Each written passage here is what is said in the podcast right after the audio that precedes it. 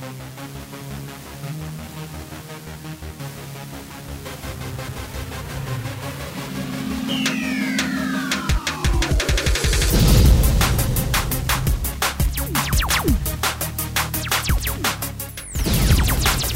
Começando o programa Independência, a voz da recuperação.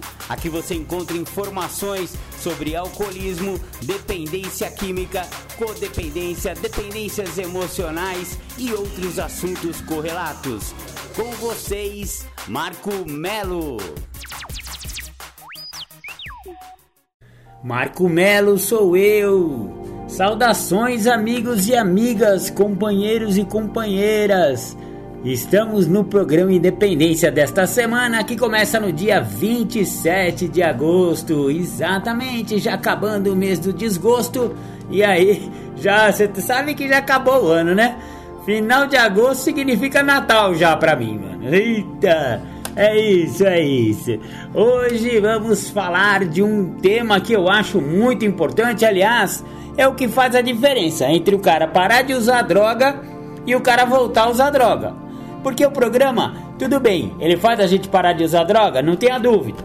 É para isso que ele tá aí. Ele faz a gente parar, mas e para manter? E para manter sem usar droga? Aí é que tá o pulo do gato do programa de 12 passos. E o programa do dia de hoje, do programa Independência, vai falar sobre manutenção. Exatamente. Se você não quer que seu carro pife, você faz o que nele? Manutenção. Se você não quer que a sua casa é, fique toda detonada, o que, que você faz na sua casa? Manutenção. A mesma coisa se aplica ao programa de 12 passos. Se eu não fizer a manutenção do programa, eu vou voltar a usar. Ou então eu vou ter uma vida de M. Eu não quero ter uma vida de M, então eu vou fazer essa tal dessa manutenção que você está falando aí, Marco Melo. Como assim? Mas que, que é essa manutenção? É isso que a gente vai falar no programa de hoje. A manutenção do programa. Galera, mas ó, seguinte. É, eu ia começar o programa Independência com aquela de sempre, nosso amor é DNA e tal. Até que eu fui surpreendido com meu querido amigo e agora parceiro musical, é Rodrigo Dias de Sete Lagoas. Ele me pediu que eu mandasse alguns inscritos meus para quem sabe ele pudesse musicar. E ele musicou de maneira simplesmente sensacional e eu vou passar agora na abertura do programa e daqui para frente o programa Independência começa com uma música de Marco Melo e Rodrigo Dias. O nome da música é Recuperação. Eu quero que a galera ouça aí e depois me dê um retorno se vocês estão gostando dessa música. Eu amei, mas eu sou suspeito para falar. Então com vocês, música de Marco Melo e Rodrigo Dias. Recuperação. Ei você que está em recuperação, acompanhe essa canção. Onde está a recuperação? Composição Rodrigo Dias Sete Lagoas e Marco Melo. Recuperação.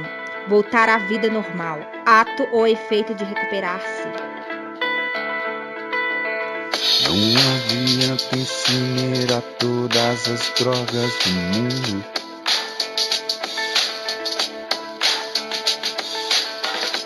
Nem quebrar todas as garrafas, nem os mares fechar.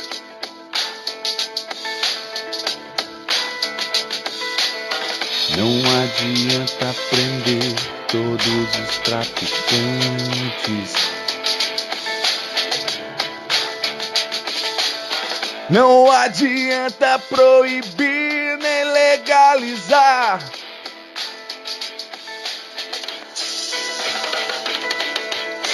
Pois a recuperação só vem de nós mesmos. Não está no remédio, não. Não está nas mãos dos médicos e nem religião.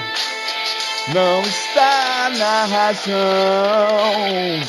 Pois a recuperação só vem de nós mesmos. Não está no remédio, não. Não está nas mãos dos médicos e nem religião. Não está na razão. A recuperação está no universo interior. A recuperação está no espírito. A recuperação está no universo interior. A recuperação está dentro do coração.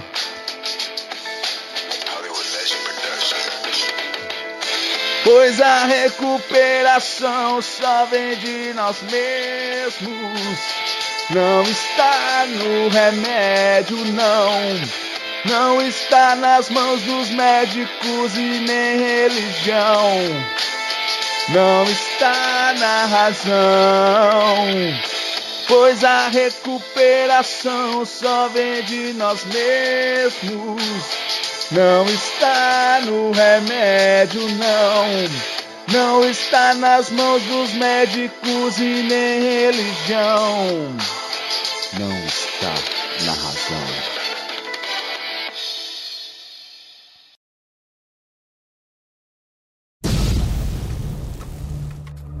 Você que ouve o programa Independência, convido a ouvir pelas plataformas de podcast. Programa Independência está no mixcloud.com barra programa Independência. Estamos no anchor.fm barra Marco Tracinho Melo.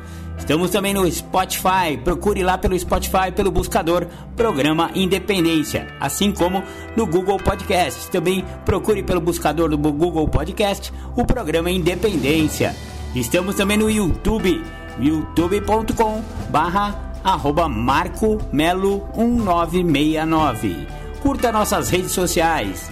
O programa Independência está no facebook.com barra programa.independência e no instagram.com barra programa.independência.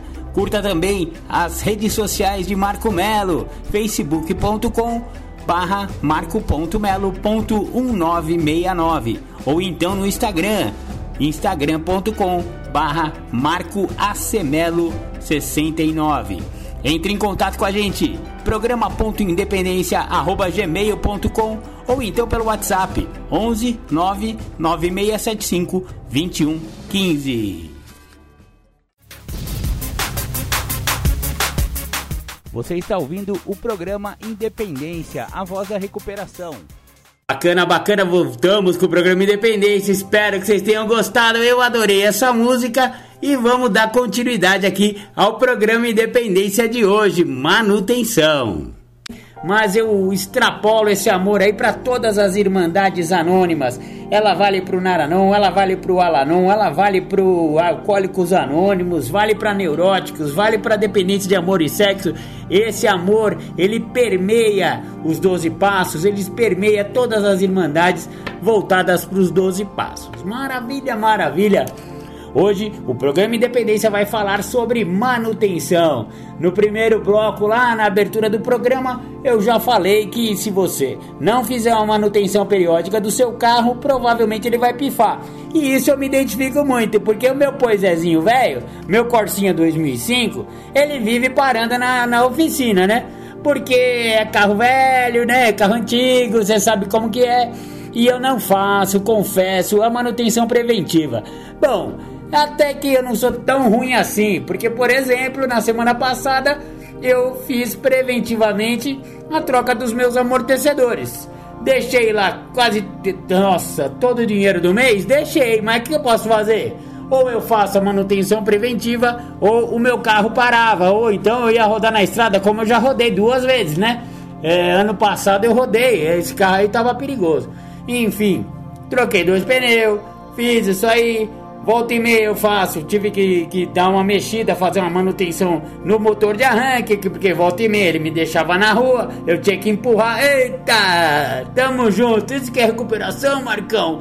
Olha, não sei se isso é recuperação, mas eu sei que é o que tá tendo pra hoje, velho. O programa não fala que a gente vai ter que lidar com a vida como ela é? É isso. A vida de quem? Arrebentou. Durante 30 anos usando álcool e droga. Chegou aqui, não tinha um gato para puxar pelo rabo? Porra, se eu já tô com um carrinho de 2005, eu já tô feliz. Se eu tenho um tetinho pra morar, eu já tô. Eu como todo dia e como bem, hein? Bebo minha aguinha, bebo meu refri de vez em quando. Não gosto muito de refri, não. Eu tô cortando o açúcar também, nada de açúcar. Já ouviu falar que as coisas brancas da alimentação são as piores coisas da vida? É, já me falaram isso. É o que? O sal, o açúcar, a farinha de trigo e. que mais mesmo? Sal, açúcar, farinha de trigo. Acho que leite. É, os bagulho branco que não pode. E eu conheço um outro pozinho branco que é mais prejudicial ainda, que tem tudo a ver com o tema do programa Independência. É, eu sei. Você já até deu uma cafungadinha no nariz, coçou o nariz, não coçou quando eu falei pozinho branco? É. Eu conheço você, companheiro. Eu sei de onde você veio, porque eu também vim de lá. Eu sei o que eu tô falando. Bem, é, voltando ao tema aqui. Manutenção. Manutenção é o que eu preciso fazer. Ó, é, vamos falar basicamente. É, eu acho assim um, um dos problemas, um dos, uma das ferramentas mais importantes da manutenção da nossa sobriedade, de ficar limpo, de ter essa nova maneira de viver, eu acho que é o décimo passo. O décimo passo, ele é importantíssimo para eu manter a minha recuperação bem ativada. Sabe por quê, galera? Porque se eu não rever o meu dia, se eu não olhar para os meus comportamentos, atitudes e ações ao longo do dia, eu vou deixar tudo varrendo debaixo do tapete, que é o que? É o que eu gosto de fazer, né? Eu adoro fazer uma procrastinadinha, eu adoro, ah, não vamos enxergar isso não, vamos tapar o sol com a peneira, isso aí tá tudo bem, vai. Varre para baixo do tapete. Acontece que você vai varrendo para debaixo do tapete, esse tapete já tá, você olha assim, ó, parece ter um elefante debaixo do tapete de tanta coisa que você vai varrendo para baixo do tapete. Então, o décimo passo é o passo da manutenção. É o passo onde eu vou rever. Todo dia eu vou fazer o décimo passo. Pô, Marcão, mas aí, pô, eu vou ter que todo dia parar para escrever. Mano, velho, vamos falar real, mano. Para de ser preguiçoso, velho. Preguiço... Preguiça é um dos defeitos de caráter mais horroroso que tem, mano. Sabe? É, ó, eu vou te falar. Eu não, não, não consegui me livrar da, da, da, preguiça totalmente. Mas, ó, eu já fiz essa, é, essa identificação da preguiça na minha vida. Quando eu fiz o sétimo passo, da primeira vez que eu fiz o ciclo de passos, eu pedi muito para Deus para tirar essa, essa minha, esse meu defeito de caráter. Vocês acreditam que não é na hora, tá? O poder superior não trabalha que nem eu quero que ele trabalhe, não. E eu, ó, eu já querendo controlar o poder superior. Eu querendo ser Deus de Deus. Ah, é, para, Marco Melo, não faça isso. É. Mas, o que aconteceu?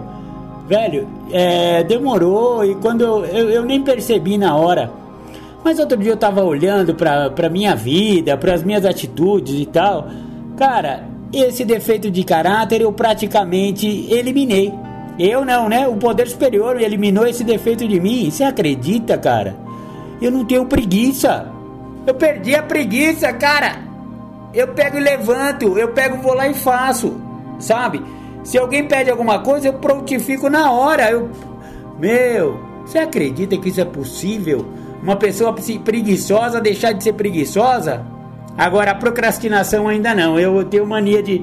Eu tenho tanta tarefa que aí eu procrastino uma, eu não tenho muita noção de como priorizar as histórias, sabe? Eu tenho tanta, de, tanta pendência de coisas que eu, eu invento para mim mesmo para fazer. Eu tenho uma, sempre uma listagem de coisa para fazer. Um monte, um monte, um monte.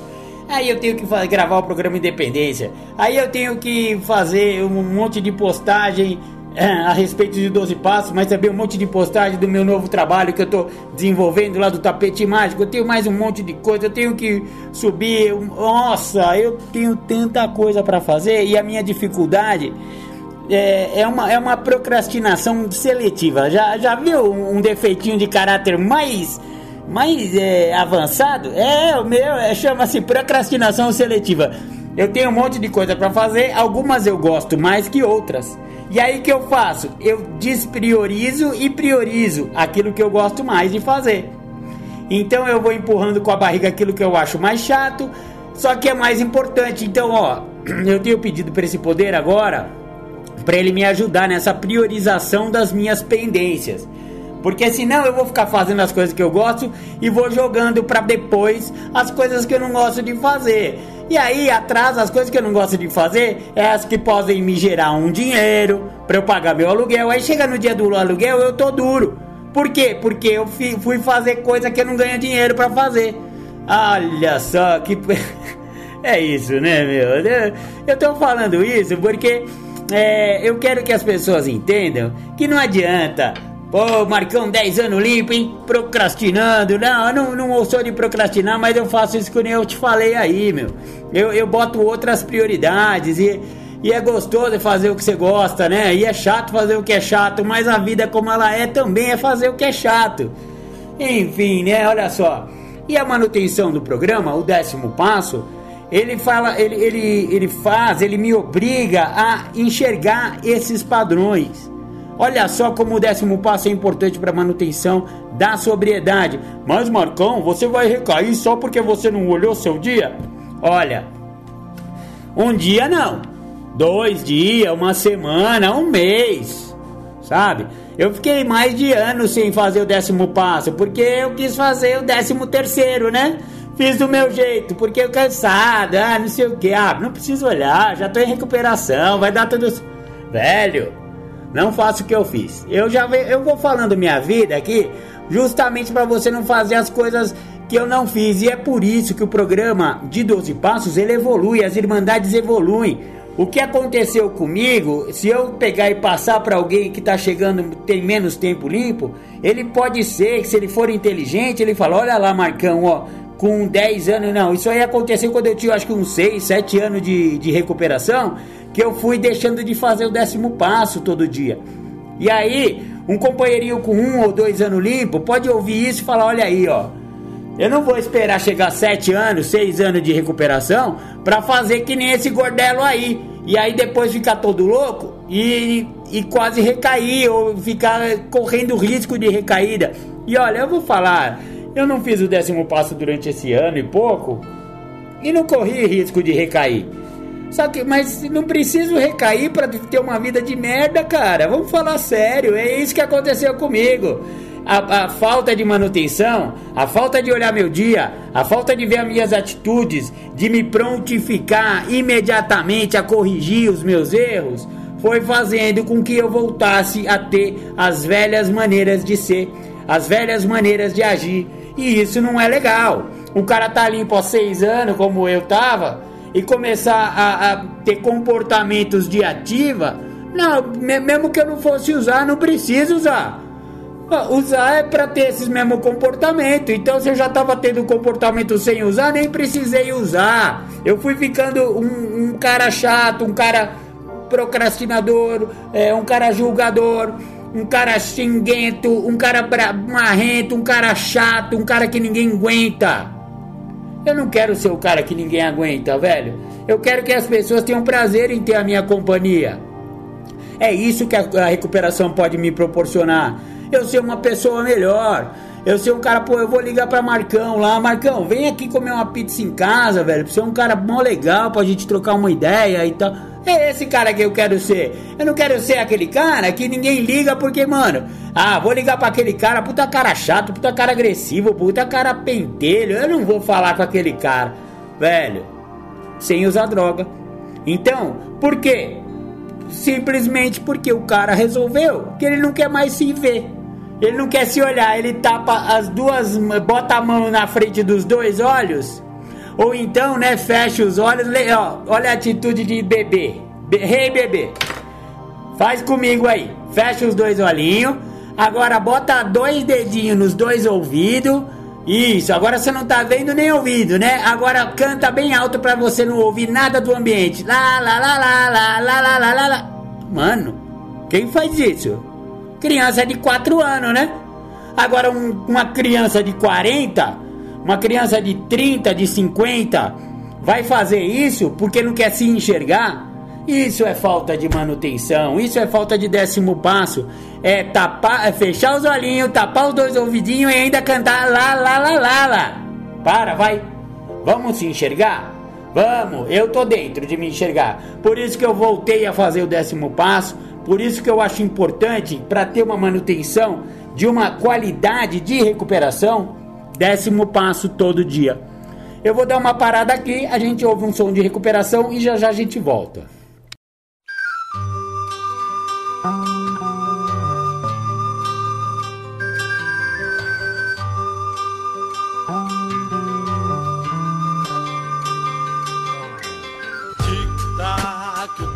Passando e a gente aqui sentado só por hoje partilhando. Tic-tac, o tempo vai passando só por hoje partilhando. Chegar de dor, chegar de solidão. Se o bicho pega, eu vou no grupo União. Só por hoje é só alegria. Se tem barulho, eu vou na azul do meio-dia. Vou partilhar, falar dos meus problemas. Em NA eu aprendi que vale a pena porque tic-tac, o tempo vai passando. E a gente sentado só por hoje partilhando. Tic-tac, o tempo vai passando. E a gente aqui sentado só por hoje partilhando. Primeiro passo, falar de rendição. Serenidade, praticar aceitação. Insanidade, loucura, que horror. Segundo passo, meu poder superior. E a entrega que eu fiz no passo 3. A cada dia eu faço tudo outra vez, porque tic-tac, o tempo vai passando. E a gente aqui sentado só por hoje partilhando. Tic-tac, o tempo vai passando. E a gente aqui sentado só por hoje partilhando. O quarto passo, inventário que legal. Foi onde eu vi que eu não era só do mal. O quinto passo, com o padrinho e com meu Deus. Eu admito que os erros foram meus. O sexto passo, me preparo pra mudar. Não tem mais jeito, eu não posso mais brincar. Porque tic-tac, o tempo vai passando. E a gente aqui sentado só por hoje partilhando. Tic-tac, o tempo vai passando. E a gente aqui sentado só por hoje partilhando. Os meus defeitos me tiraram a mocidade. Sétimo passo, mudança e humildade. Olho pra trás, o rastro que eu deixei. Oitavo passo, a turma que eu prejudiquei. E o nono passo é resultado de ação. Aonde der eu vou fazer reparação. Porque tic-tac, o tempo vai passando. E a gente aqui sentado só por hoje partilhando. Tic-tac, o tempo vai passando. E a gente aqui sentado só por hoje partilhando. Décimo passo, eu olho pro meu dia. Só por hoje eu vou mudar com alegria. E o passo 11, prece e meditação. Esse programa mudou meu coração. E o passo 12, misturado com os primeiros. Nossa mensagem eu vou gritar pro mundo inteiro. Tic-tac, o tempo vai passando. E a gente aqui sentado só por hoje partilhando. Tic-tac, o tempo vai passando. E a gente aqui sentado só por hoje partilhando. Lá, lá, lá, lá, lá. Lá, lá, lá, lá, lá, lá.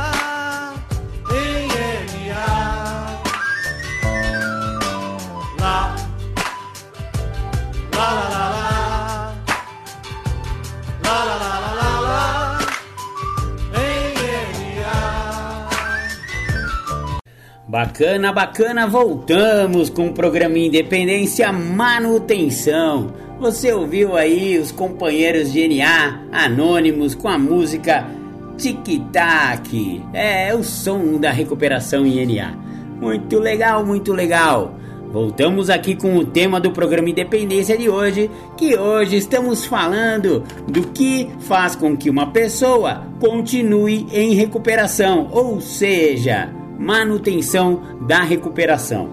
É importantíssimo você manter. Agora, é, então falei sobre décimo passo, não vou falar mais de décimo passo hoje.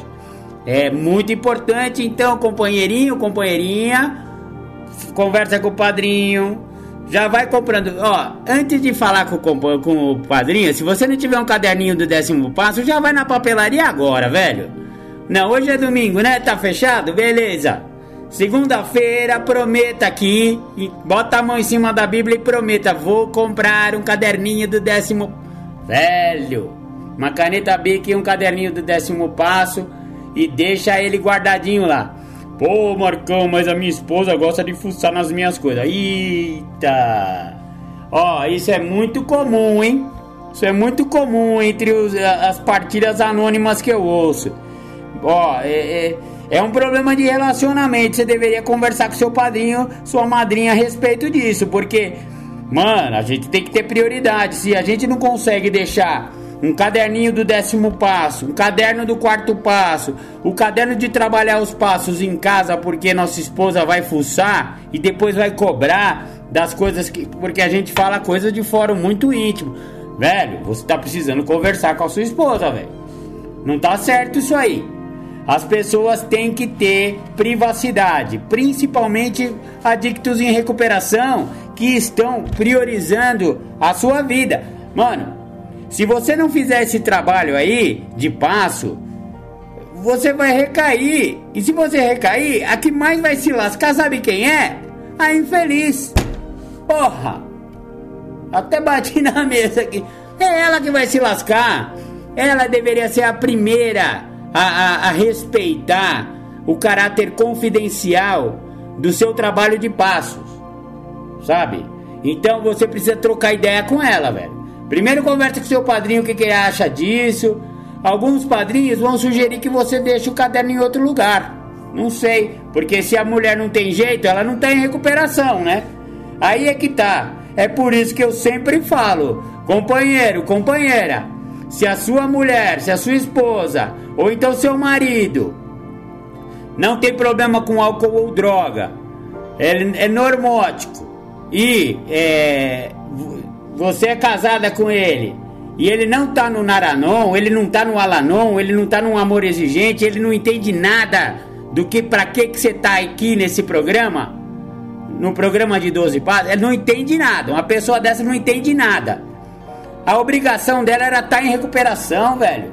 Era estar tá no. Ah, mas ela fala que não foi ela que foi usar droga, fui eu. Ah, tá, mas eu tenho que ouvir essa ainda, né? nessa altura do campeonato da recuperação, velho. Brother, ó, não foi ela que foi usar droga, mas ela, esse comportamento de ficar fuçando no seu caderno, é um comportamento de uma pessoa que não tem a mínima noção de, de, de recuperação. Então, ela não precisou usar droga mesmo. Fala pra ela assim: claro que você não, não, não foi usar droga. A sua droga sou eu. A sua droga é ficar controlando o meu caderninho. É ficar olhando lá para arrumar pelo em ovo. Sabe? Então, mano, troca ideia com a sua esposa, velho. Troca ideia com seu marido que faz isso aí. Porque não tem cabimento isso. Ou então, troca ideia com seu padrinho e vê o que, que ele vai sugerir. Eu, pros meus afilhados, eu, eu vou falar isso aí, velho. Eu falo, mano, a gente precisa resolver isso aí. Essa, essa sua mulher precisa ir pra Naranon, velho. Ela precisa respeitar a sua recuperação. Ela, é, esse aí não é um bom meio dela ficar pegando no seu pé, porque, velho, se dá tudo errado, quem vai se lascar é ela. É isso que é foda. Mas, ó, eu falei que não ia falar mais de décimo passo e já derivei, né? Mas isso é uma coisa que eu vejo acontecer demais nas irmandades. Eu vejo reclamação disso. Já aconteceu isso com um afilhado meu e aí eu, eh, ele pediu pra gente conversar com a esposa, a gente conversou e ela bateu o pé, que ela não, não, não quer. E o que, que, eu vou fazer? Eu vou obrigar ela? Vou obrigá-la a ir numa reunião de Naranon? E não é só ir numa reunião, né? É continuar voltando, porque o problema dela é mais sério que o seu, filhão. Ela tem que continuar voltando muito lá na reunião lá deles, sabe? Para entender o que, é uma recuperação para entender o que é respeito por uma recuperação do outro, sabe? Então, é, acabou que ela era irredutível e o cara não queria largar, porque a minha, a minha sugestão é, era largar essa mulher, velho. Falei, mano, se a pessoa não te respeita nisso, ela não vai te respeitar em nada, mas tudo bem. Cada um com as suas paranoias, o cara não quis largar da mulher dele. E também eu não vou fazer o cara brigar. Mas a minha sugestão foi essa. Eu falei, então, seguinte, brother. Você tem um armário trancado lá no seu, no seu, na sua firma? Ah, tenho lá meu armário. Então você vai ter que guardar lá seus bagulho, sabe? E aí todo dia você vai ter que responder o décimo passo lá, no final do expediente, sabe? Tivemos que inverter as coisas. Por quê? Porque tem uma pessoa na vida de um adicto em recuperação que não quer recuperação, nem a própria e nem a do outro, sabe? Ó, acabei derivando tudo aqui, mas eu achei importante falar isso, porque eu acho que muitos adictos em recuperação que estão me ouvindo agora vão se identificar nisso. E em certo grau, sim ou não, porque isso aí, digamos assim, é, digamos assim, é, o, é uma situação extrema. Mas de maneira moderada, a maioria das esposas ou maridos que não são do, do programa tem algum tipo de comportamento semelhante a esse. E, e isso aí estraga a recuperação da pessoa. E estraga a vida do casal, sabe? E isso também vale para a vida familiar, se isso quem faz é uma mãe, se é um pai, sabe? É a mesma coisa. Ó, a, a, as nossas famílias precisam também, porque nós adoecemos as nossas famílias. É, só de ela conviver com um adicto, ela tá infectada, meu. Não adianta. Nós somos droga para os outros, velho. Temos que tentar fazer, trazer, atrair ela, né? O Naranon tem que ser atraído, porque é um programa de 12 passos, ele é de atração, não é de promoção, é a mesma história. É igual NA, é igual AA. Mas, velho, tem que rever essa parada aí. Bom, vamos, vamos voltar pro tema do programa. Eu já gastei um bom tempo aqui falando sobre isso, mas eu achei importante. Beleza, beleza? Vamos voltar aqui. Manutenção. Fora o décimo passo, décimo primeiro passo. Ô Marcão, mas todo dia? Todo dia. Todo dia, prece e oração tá lá, faz parte do programa. Viemos através da prece e da oração melhorar o nosso contato consciente com Deus da maneira em que o concebíamos, rogando apenas a vontade de Deus em relação a nós e forças para realizar essa vontade. Olha só, entrar em contato telepático com Deus. O que, que Deus quer para mim? como que eu, eu, eu vou ter que pedir para Deus para eu realizar aquilo que Ele quer para mim? Então eu tenho que conhecer esse cara. E para eu conhecer esse cara, eu tenho que manter essa amizade. E para eu manter essa amizade espiritual com o meu poder superior, nada como prece e meditação. Simples. Então aí não tem muito problema não, né, galera? Vamos lá. Ah, Marcão, mas eu não sei rezar. Não precisa saber rezar, velho. Não precisa ficar imitando.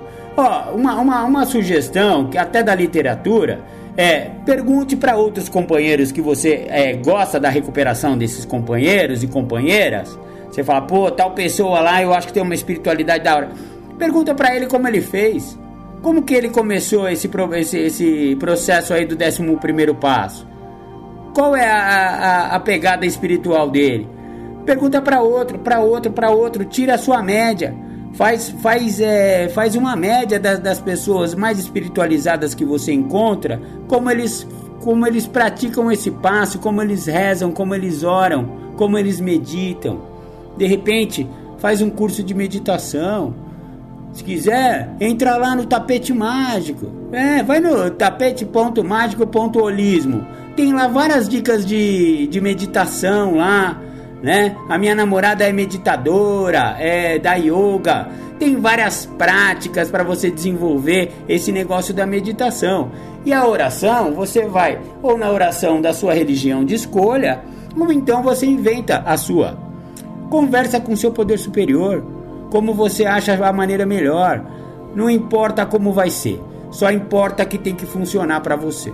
É essa que é a dica do programa de 12 passos. É o que está na literatura e é o que o programa Independência acredita também. Faça do seu jeito, cara. Nesse ponto eu vou deixar você fazer do seu jeito, companheirinho. Tudo eu falo para você não fazer do seu jeito, mas oração é uma coisa particular, é uma coisa que vai ter que tocar o seu coração, a sua alma, sabe? Então, essa parte aí, faça do seu jeito. Encontre um caminho, mas pergunte. Veja o que, que as outras pessoas espiritualizadas fazem para você encontrar a sua própria maneira particular de oração. Então, mas sabe o que você tem que fazer? Que é imprescindível? Fazer. Fazer todo dia. De manhã, você precisa conectar. Você precisa perguntar e precisa ouvir a resposta. Oração e meditação. Porque você vai também rogar para esse poder Pra ele te deixar limpo naquele dia, velho. A maioria das pessoas que recaem que eu conheci, que eu conversei, falaram que naquele dia ele não fez oração. Por quê? Porque ele não se conectou com a espiritualidade. Ele não olhou lá no espelho dele, olhou na cara daquele adicto safado que tá ali refletido e falou: Mano, Deus, não deixa esse cara aqui usar hoje não. Ajuda aí, meu poder superior. Ajuda aí, meu Deus. Não deixa esse cara usar. Só hoje. Amanhã nós conversa de novo, pode ser, meu pai? A maioria que recai não fez isso. Eu faço isso toda manhã. Só para você ter uma ideia. Se eu não fizer isso aí, meu dia sai quadradinho, quadradinho, não fica redondo. Então, oração, meditação imprescindível para manutenção da recuperação. Opa, tudo com mão, tudo rimando, que coisa mais engraçada, Marco Melo. Teve graça não, mas vamos botar a oração na nossa vida, porque é muito importante, tá bom? E aí de noite, depois que você fez o décimo passo sugerido no outro bloco, depois do décimo passo, faz uma oraçãozinha de agradecimento, porque esse poder superior seu não deixou você usar, né? Você vai dormir limpo, não vai? Você dormiu limpo hoje? Então, agradece. Porque não foi por causa de você, não. Você não tem culpa nenhuma. Você só fez o, mínimo que é a sua obrigação de, de, de se manter.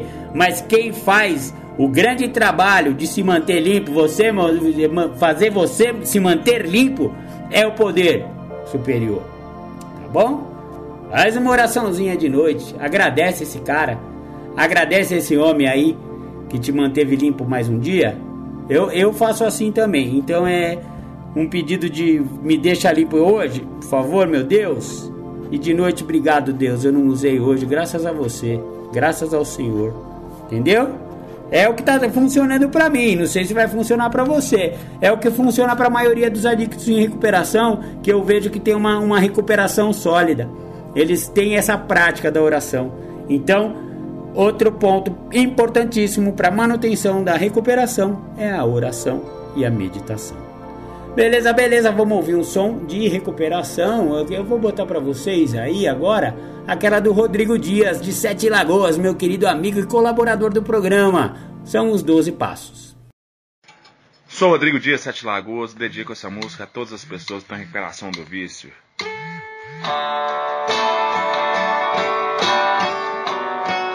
Doze passos de recuperação.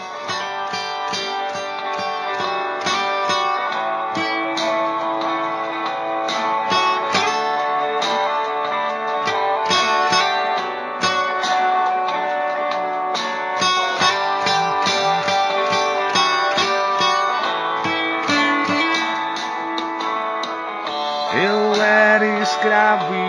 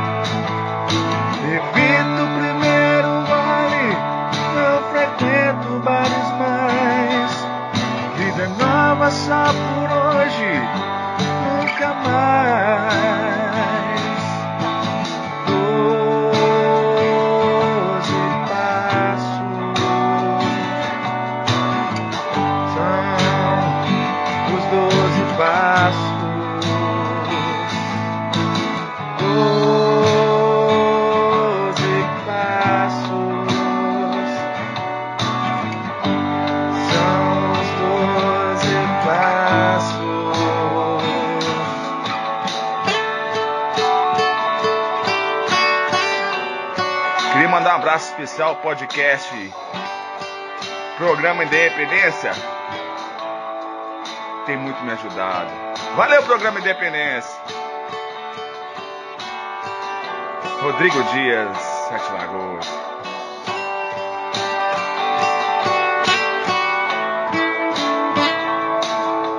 Admitindo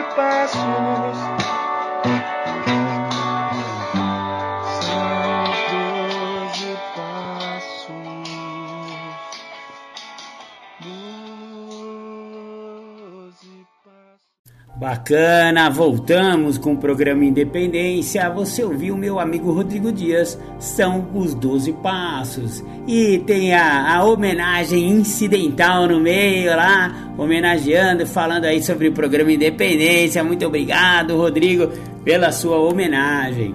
Queria aqui mandar um abração para todos os nossos seguidores.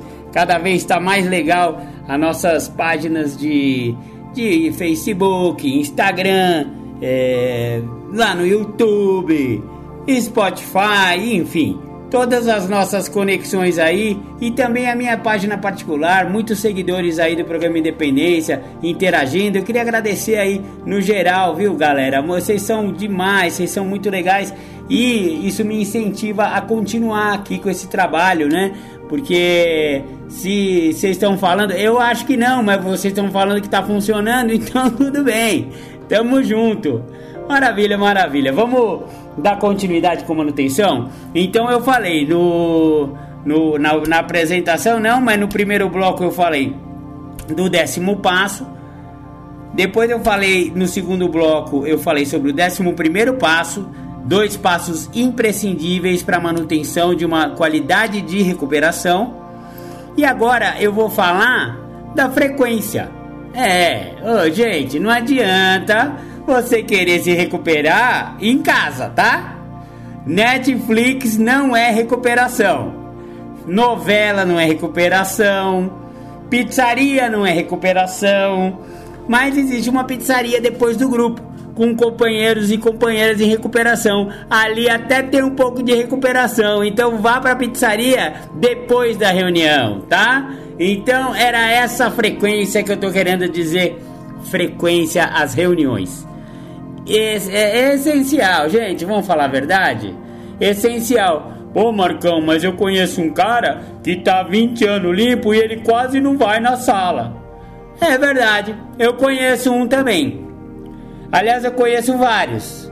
Só que, mano, nem ó, a qualidade de recuperação desses caras é duvidosa, velho. Os que eu conheço, pelo menos, vai lá só pra dar show. Vai no grupo pra dar showzinho. Que, ah, pá, tô 20 anos limpo, pá, não sei. E aparece uma vez no ano no grupo. Tudo bem, o cara desenvolveu uma maneira que ele não usa, ótimo. Ótimo, beleza, pelo menos não tá usando, né? Agora, é, eu queria eu queria entrar dentro do, do- do cérebro dele quando ele dorme no travesseiro. Se realmente tá tudo certo, ficar um ano sem ir no grupo, ah, para, vai. Eu, ó, pra mim não funciona isso aí. Porque, eu, ah, mano, vamos falar real, não importa usar, velho. Claro que se voltar a usar, aí é pior dos, dos universos, os pior dos cenários, né, velho? Então a gente tá tentando fazer tudo aqui pra não voltar a usar. Ponto pacífico isso. E, mas agora vamos falar da sutileza? A sutileza é a seguinte: Não basta estar tá limpo, velho. Não adianta você ficar 20 anos limpo se você não tiver uma qualidade de recuperação. Se você for a mesma pessoa que usava. Claro, é melhor, não tenha dúvida. Mas, aí ó, cada um vai, vai, vai decidir por si, né, velho? Graças a Deus o programa é de liberdade. Liberdade, tá escrito em toda, é, toda, toda toalha de mesa azul lá nas Irmandades Anônimas. Liberdade, tá? O cara faz o que ele quer, velho. Agora, para com isso, vai. Você não é esse cara, né? Você é o cara que não tá nem aí? Que só basta ficar limpo, tá tudo certo? Mano, não basta ficar limpo que tá tudo certo, velho. Tem que ser uma pessoa melhor. Tem que trabalhar, passo. Tem que estar tá sempre com apadrinhamento. Tem que estar tá sempre trabalhando passo, velho. Você tem que perguntar pra pessoa, e aí, velho, que passo você tá trabalhando agora? Mano, gente que tá realmente se mexendo em recuperação é esse tipo de gente, velho. Que toda hora tá trabalhando um passo. Que depois que terminou um ciclo, começa outro. E, mano, são pessoas que você quer ficar perto, porque a qualidade de recuperação daquela pessoa é sensacional, sabe? É esse tipo de pessoa que eu quero me espelhar, brother. Eu não quero, eu não me espelho, aliás, naquele cara que tá 20 anos e nunca vai na sala. Eu conheço uns lá, e, ah, grandes amigos meus, hein? Não tô. E eu tenho certeza. Eu, ó, é tão, é tão marrento que nem programa Independência ele deve ouvir. Então eu posso xingar até à vontade aqui que ele não vai nem se identificar. Ele não vai depois chegar para mim, mandar um zap, pô Marcão, você tava falando de mim, né, safado? Mas tomara que ele chegue, porque pelo menos o programa Independência ele vai estar tá ouvindo, velho. É ele mesmo que eu tô falando, sabe? Então, nego tá 20 anos e não vai na sala? Primeiro, demonstra uma total egocentricidade. Ou não? Porque, velho, você foi, ficou limpo, tirou o seu da reta, e aí, mano? E os caras que estão chegando aí, o recém-chegado, velho? É só para isso que serve esse programa. Programa de 12 passos, uma sala anônima, tá lá, quinta tradição garante isso. O único propósito do grupo é levar mensagem ao adicto que ainda sofre, o alcoólico que ainda sofre, o codependente que ainda sofre, o familiar que ainda sofre, o jogador compulsivo que ainda sofre, o dependente de amor e sexo que ainda sofre, e o neurótico que ainda sofre. Tá lá, quinta tradição em todas as irmandades. E aí, se eu não for um, um veículo da quinta tradição, se eu não tiver lá a hora que chegar um outro cara, porque olha, sabe o que eu acredito muito, velho?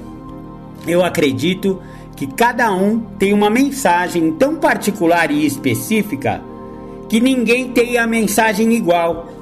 A mensagem do, do José, ela é a mensagem do José, da Maria é a mensagem da Maria, do Marcão é a mensagem do Marcão. Acontece que existem tantos recém-chegados e cada um deles pode ser que se conecte com a mensagem do José, com a mensagem da Maria ou com a mensagem do Marcão.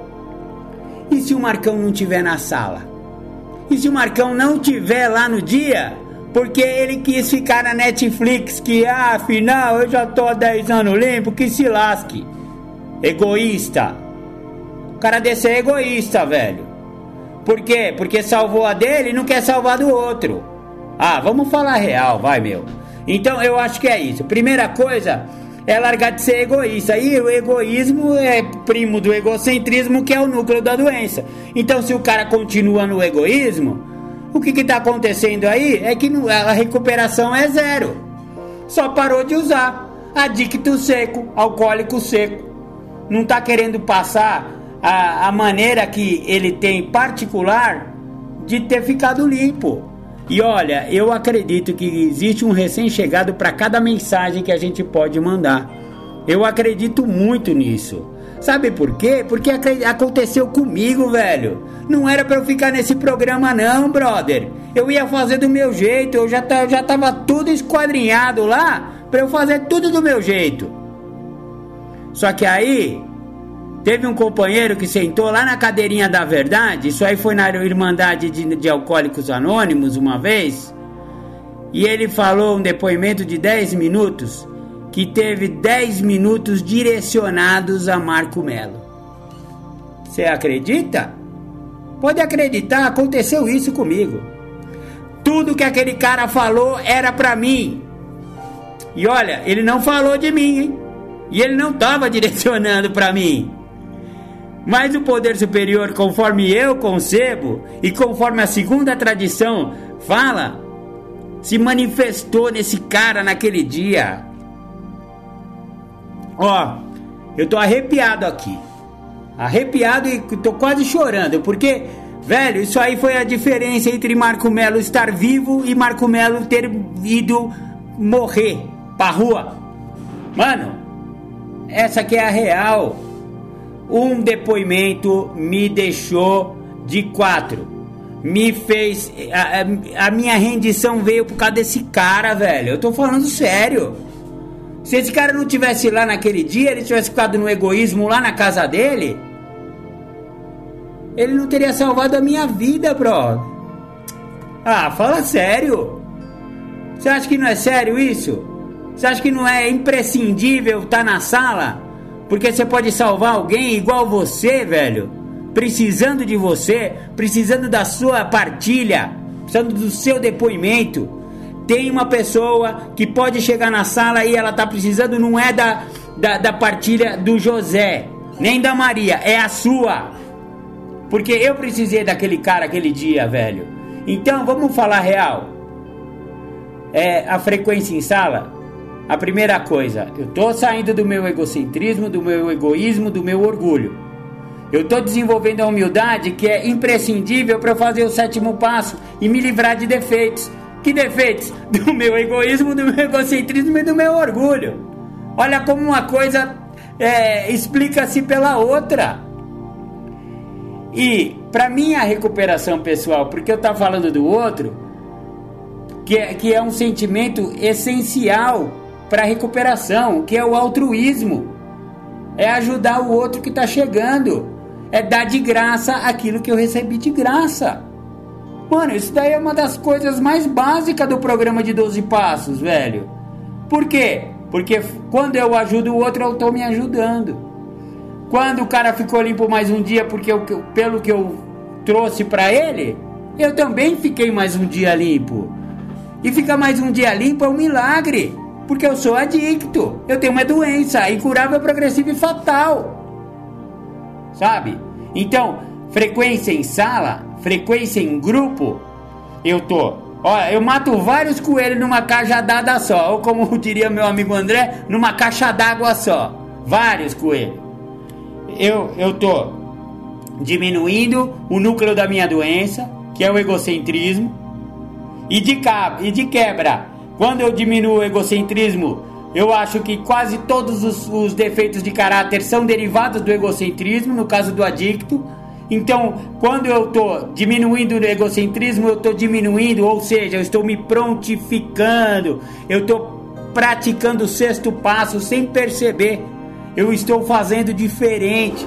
Eu diminuo o egocentrismo, eu estou automaticamente diminuindo minha preguiça, diminuindo minha, minha avareza, diminuindo a minha procrastinação, diminuindo tudo, porque o, o, o egocentrismo ele é o núcleo dos defeitos de caráter, cara. Então eu estando na sala e diminuindo meu egocentrismo, eu estou diminuindo a minha doença. Eu estou tratando a minha doença incurável. Eu estou estacionando a minha doença. Sabe? Então, é, eu não, eu não tô lá. É claro que eu tenho que ter esse amor pelo companheiro recém-chegado. O abraço desse cara me deixa limpo e me deixa cheio de orgulho. Porque eu sei que a biqueira perdeu mais um, velho. O boteco perdeu mais um vagabundo, velho. Porque ele, esse cara tá lá na sala pra me ouvir. Porra! Não é, isso aí não é espiritual pra caramba? Isso aí é super espiritual, mano. Então, olha só quantos coelhos, né? Então, diminuir meu egocentrismo, então, portanto, todos os defeitos. Eu tô praticando o sexto passo quando eu tô diminuindo meu egocentrismo, porque eu tô fazendo diferente, eu tô me prontificando. E se eu estou fazendo isso aí também, eu estou é, praticando a quinta tradição, porque as tradições, ah, é pro grupo, não, a tradição é para mim, é pro meu comportamento em grupo.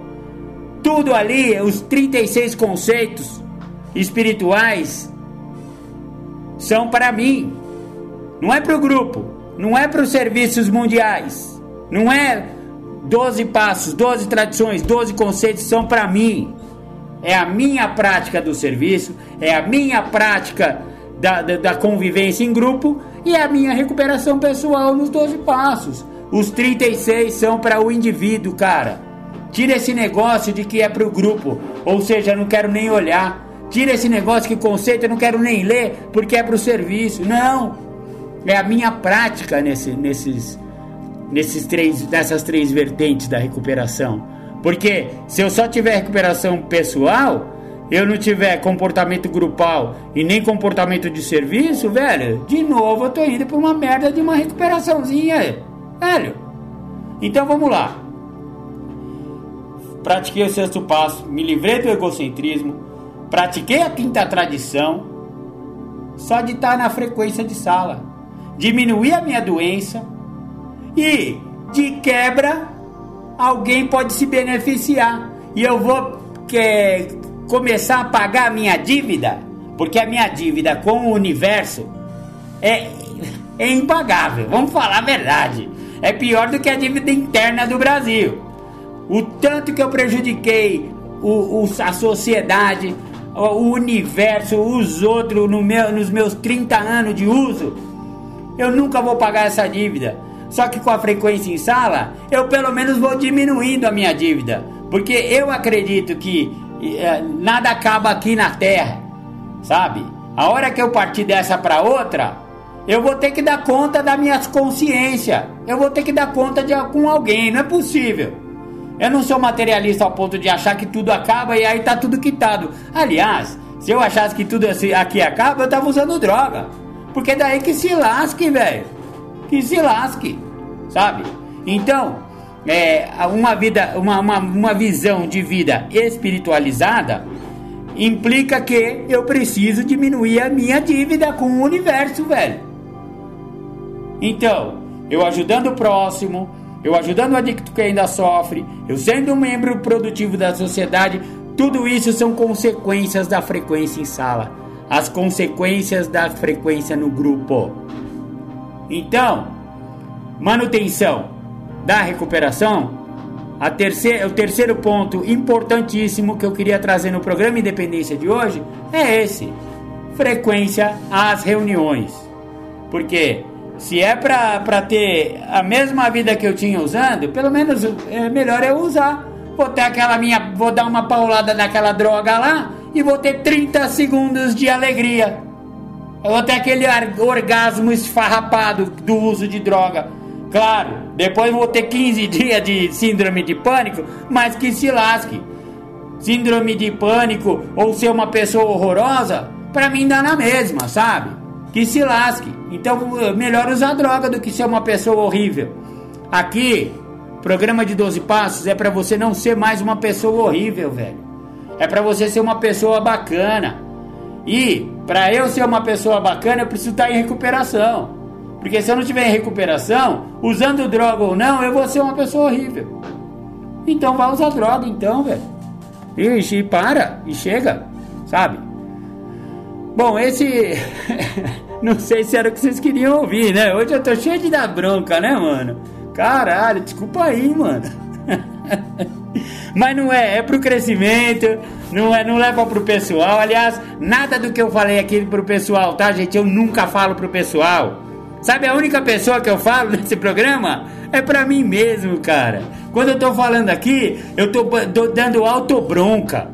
Porque eu preciso dar bronca em mim. Se eu não for muito exigente comigo, velho, o mundo vai ser muito exigente comigo.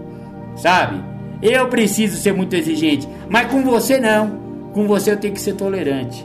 É isso que eu aprendi no programa. Com você eu tenho que ser paciente, eu tenho que ser amoroso com os meus afilhados, com os meus companheiros e principalmente com os recém-chegados. Que pode ser que eles fiquem na sala, sabe por quê? Porque eu tava lá e eu falei alguma coisa na minha partilha que não foi para ele.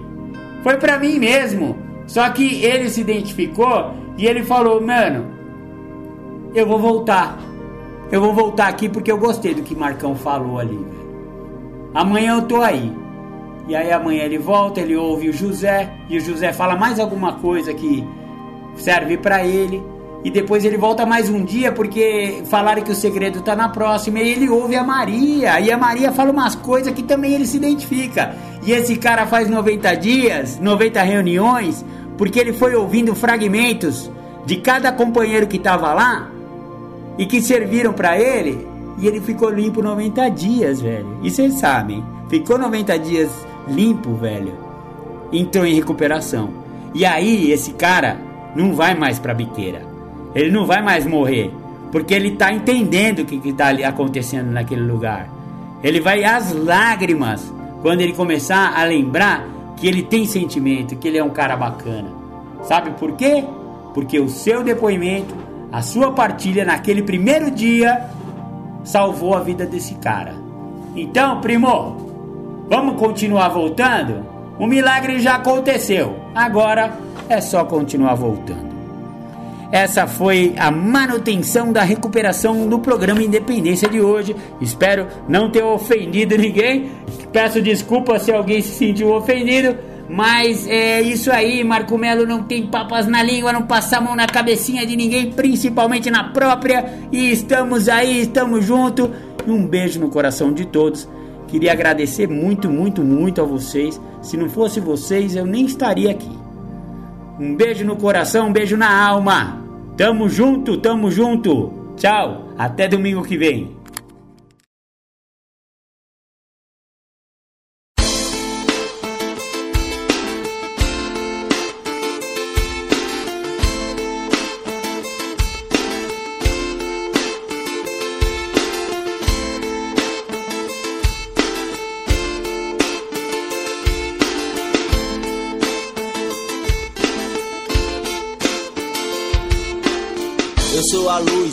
Brilha na escuridão.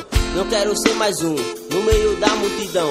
Faço parte do exército do bem. Levamos a mensagem sem olhar a quem. Não tenho dúvida que sou um escolhido. Tantas insanidades já era pra eu ter morrido. Me arrependo dos meus erros e peço perdão. Confiando sempre em Deus, pois é de coração. Vou na humilde sem querer ser mais do que ninguém. Não carrego maldade pros meus irmãos, só quero o bem, vou caminhando na fé, estou iluminado. Hoje eu posso dizer que eu sou um ser abençoado.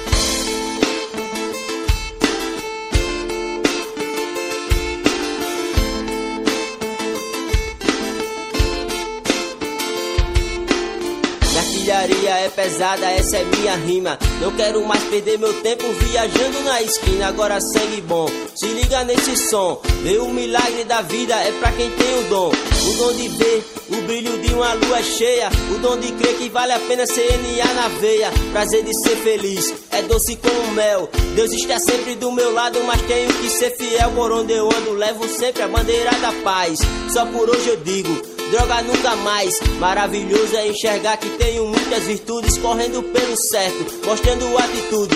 E é por isso que eu vou permanecer de pé. O mais será revelado e nisso eu tenho fé.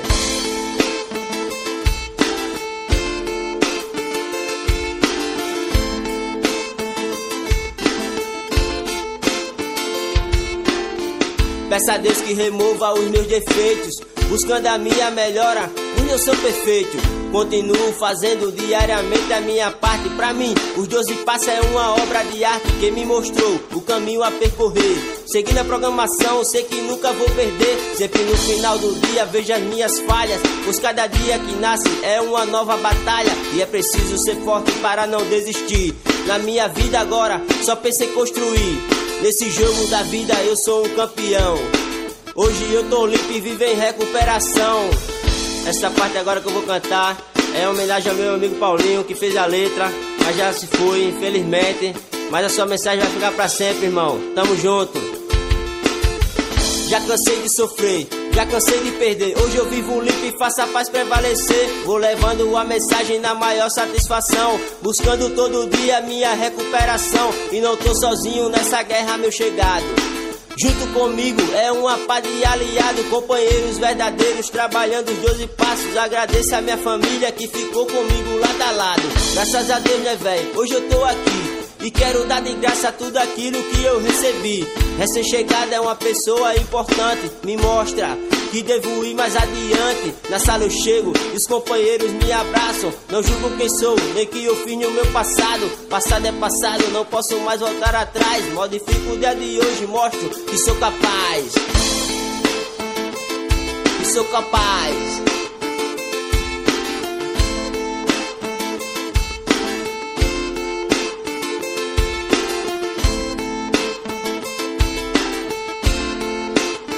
Sou capaz.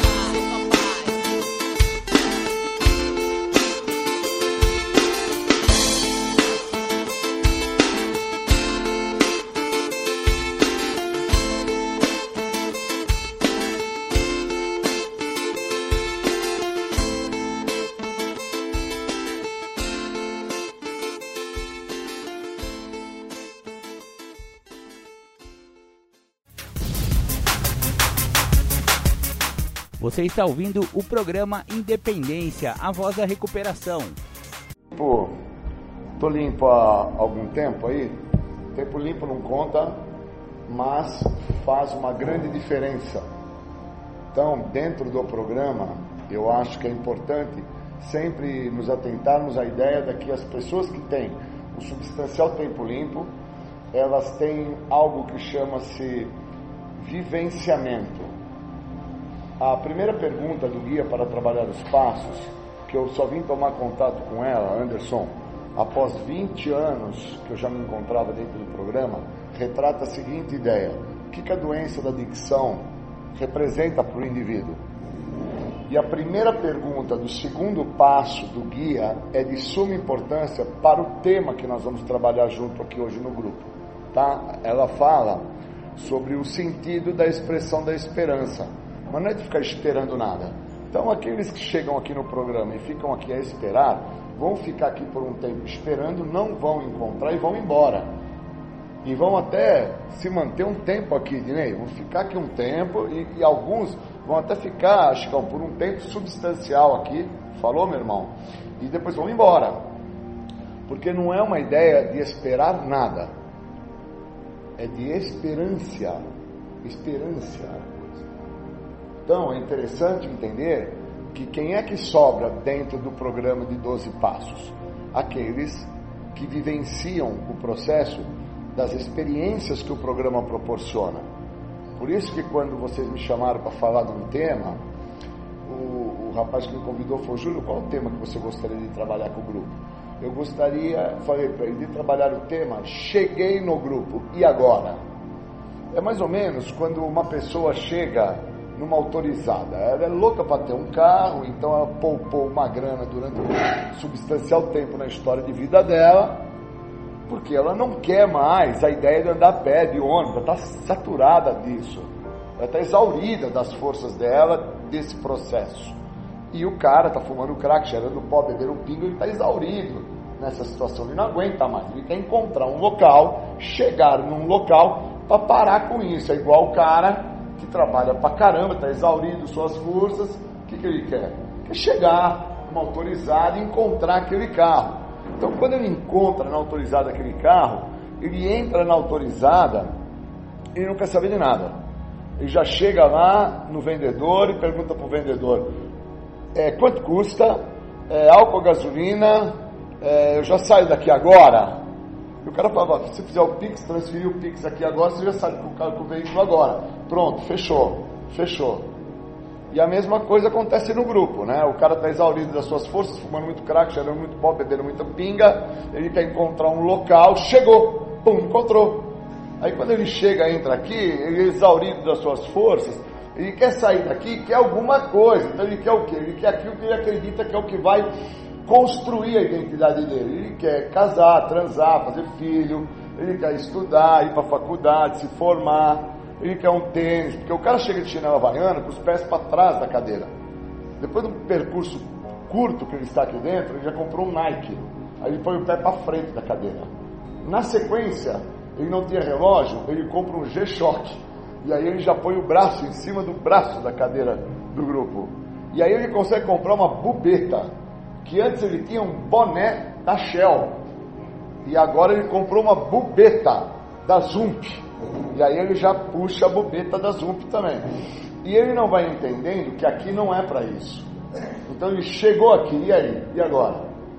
E aí que vai ficar nisso. Ele vai ficar acreditando que o programa é para parar de usar droga. E aqui não é para parar de usar droga, aqui é para você não voltar a usar droga. Porque todos aqueles que chegam aqui com a ideia de parar de usar droga, voltam. Porque eles encontram aqui dentro o que eles não estão é, preparados para lidar. É como uma pessoa que não está habilitada a dirigir um carro. Ela vai na, na autorizada, né? Porque ela tem a condição do Pix, entra lá, escolhe o tal do carro, me dá o Pix, moça. Ele dá o Pix, paga o Pix e já sai com o carro. E aí, ele saiu com o carro, chegou no carro, ele está andando com o carro. Ele só vai sacar que ele não entende o que é aquilo depois de alguns meses, quando ele tiver um problema no MP4, que é aquele painel maravilhoso, todo digital do carro. Aí ele vai parar esse carro, vai abrir o porta-luva e vai encontrar o manual. Aí ele vai ler o manual. E aí é que ele vai entender o carro que ele comprou. E aí ele vai entender o desgaste que ele vai ter com aquele carro. E aí ele vai entender que ele não tem condição psíquica para ter aquele veículo. Por isso que as pessoas ficam aqui um tempo e vão embora. Porque elas não têm condição psíquica para entender o que é o programa. Então eu cheguei aqui há 28 anos atrás e cheguei aqui, e agora, né? E aí os caras falaram assim, ó, fica aí com a gente, fica aí. E aí eu fui ficando, e sem entender que eu fui ficando, porque eu já não era bem quisto em nenhum outro local. Eu não era bem quisto na minha casa, não era bem quisto no meu trabalho, eu não era bem quisto na quebrada, eu não era bem quisto. Mas quando eu chego, eu sou recebido com tanto afeto, com tanto carinho, o acolhimento que vocês me dão é de tamanha proporção que eu fico, sem saber por que, que eu estou. Então, em hipótese alguma, eu vou ler o manual. E o manual do programa é a literatura do programa. E aqueles que não leem o manual do programa vão ter um problema, que nem o cara que chegou na autorizada, comprou o carro importado, saiu com o carro e depois de alguns meses que está andando com esse carro, ele vai entender que esse carro que ele comprou é um problema na vida dele. Por causa que na nossa literatura, no nosso manual, no texto básico, não na sexta edição, que houve uma mudança de nomenclatura, mas na primeira até a quinta edição, que é o texto básico fino, no primeiro passo, retrata uma fala extremamente importante que passa a ser despercebido pelas pessoas que quando chegam aqui, cheguei, e aí? Cheguei, né? Parei de usar droga, cheguei, tô aí, tô aí. Mas não se atenta na literatura quando fala assim, ó. Até você que chegou, abrir mão de todas as suas restrições, sejam elas quais forem, está escrito aqui, pode ler. Você vai estar colocando em risco os alicerces da sua recuperação. O alicerce é não ter restrição. E aí está escrito aqui, ó. Essa restrição vai te privar do benefício que o programa te oferecer. E o benefício não é parar de usar droga, é se libertar da doença da adicção. E aí só você se livrando de todas essas formas de restrições é que você vai se render. Então não está falando sobre impotência, está falando sobre o estado de debilidade. Então o cara ganhou uma grana, foi na autorizada, compra o carro automático, paga o Pix, sai com o carro e ele não sabe que esse carro automático ele tem que levar ele pelo menos periodicamente, cada 90, 100, cento e poucos dias, para fazer uma manutenção no automático do carro. Quando ele vier a ter problema no carro, ele não vai saber como lidar com isso. E é assim que acontece aqui. Quando o cara tem um problema que pauta ele uma reserva, uma restrição, por isso que houve uma mudança na nomenclatura na sexta edição do texto básico, que é o grosso, o texto básico grosso. Tirou-se a expressão restrição, colocou-se a fala reservas. Então, quando houve essa mudança da nomenclatura, que para alguns aqui estão espantados até em ouvir eu falar assim, porra, esse cara lê, né? Lógico que esse cara lê. Fui apadrinhado por um cara que me ensinou a ler. Porque quando eu cheguei, é o que fala o tema. Eu cheguei, e aí? aí e aí os caras falaram, fica aí. Ninguém falou para mim que eu ia ter que ler o manual, ninguém falou para mim que eu ia ter que ter um apadrinhamento sério, uma pessoa séria, uma pessoa com experiência, que já experienciava o que o programa tinha a oferecer. Eu cheguei, e aí? Fica aí. E aí eu fiquei. E nessa história do fica aí, eu trouxe inúmeros problemas, inúmeros transtornos sem o uso. Que eu só vim tomar contato com os, os inúmeros problemas e transtornos quando eu entendi o que, que esse programa retrata e ao que esse programa fala. Que ele não fala para parar com a droga, ele fala para se libertar da doença. Aí eu tive que entender com o decorrer do processo, estando aqui, o que é a doença, o que ela significa, de que maneira que ela atua, como que ela age. Porque eu estou sem droga, mais de duas décadas e meia. Dinei, não uso nada, cara. Não bebo, não fumo, não uso energético, não tomo cerveja sem álcool, não tomo nenhum estimulante. Nada disso. Não uso esses medicamentos para ereção, são vasodilatadores. Sou um cara do esporte, sou um cara comprometido no esporte, corro, nado, pedalo, sou do tri, sou sério pra caraca. Não tem mimimi. Eu uso o que o programa me oferece. Eu preciso me libertar do que é a doença. E a doença, ela está pautada em tudo que antecede ao que me leva ao uso. Se eu não entender o que me antecede, cara, eu vou ficar vindo aqui, e aí? Vou ficar um tempo aqui, e aí? Vai servir para quê aqui? E aí, depois de um tempo que eu estou aqui, eu vou embora. Como muitos dos que estão aqui, que são antigos, com mais de duas décadas, que são meus amigos, que hoje estou me sentindo muito em casa com a presença desses amigos aqui, e, que eles não foram, e eles hoje falaram para mim de amigos que nós temos em comuns, que os mesmos não frequentam mais, não participam mais, não interagem mais, não vêm mais. Porque para eles, aqui, não tem mais o que oferecer. Porque eles acreditam que o que era para com que eles viessem a ter e ganhar e, e ser, eles assim já têm. Casaram, transaram, conseguiram fazer um filho, compraram o tal do carro automático, que eles nem abriram o porta-luva para ver o manual do que fala o carro. Aprenderam a ler e escrever, porque tiveram que se formar para isso. Mas se você perguntar para o cara o que, que você está lendo atualmente, ele não lê nada, nem gibi. Mas nem uma revista pornô para entender como que faz para o pinto crescer ou diminuir, nada. Ele não lê nada. Mas quem que ele é? Ele não é, ele não existe. Ele é o cara que parou de usar droga, que a história dele está pautada em fama, prestígio e poder, onde ele já está sendo assolado, como fala na literatura, que é o que vai assolar as pessoas, que aqui dentro ficarem com a ideia, está escrito, não sou eu que estou falando, está escrito, que ficarem aqui acreditando que aqui era, é para ter. Esse aqui não é um programa para ganhar. Esse é o programa para perder, é para perder o jeito de ser que te trouxe até aqui, é para perder o jeito de ser que te fazia pensar para com que você fizesse uso de qualquer tipo de substância alteradora de humor, onde você acreditava que fazendo uso dessa substância você estava a ter um tipo de ganho. Esse programa é para parar isso, cara.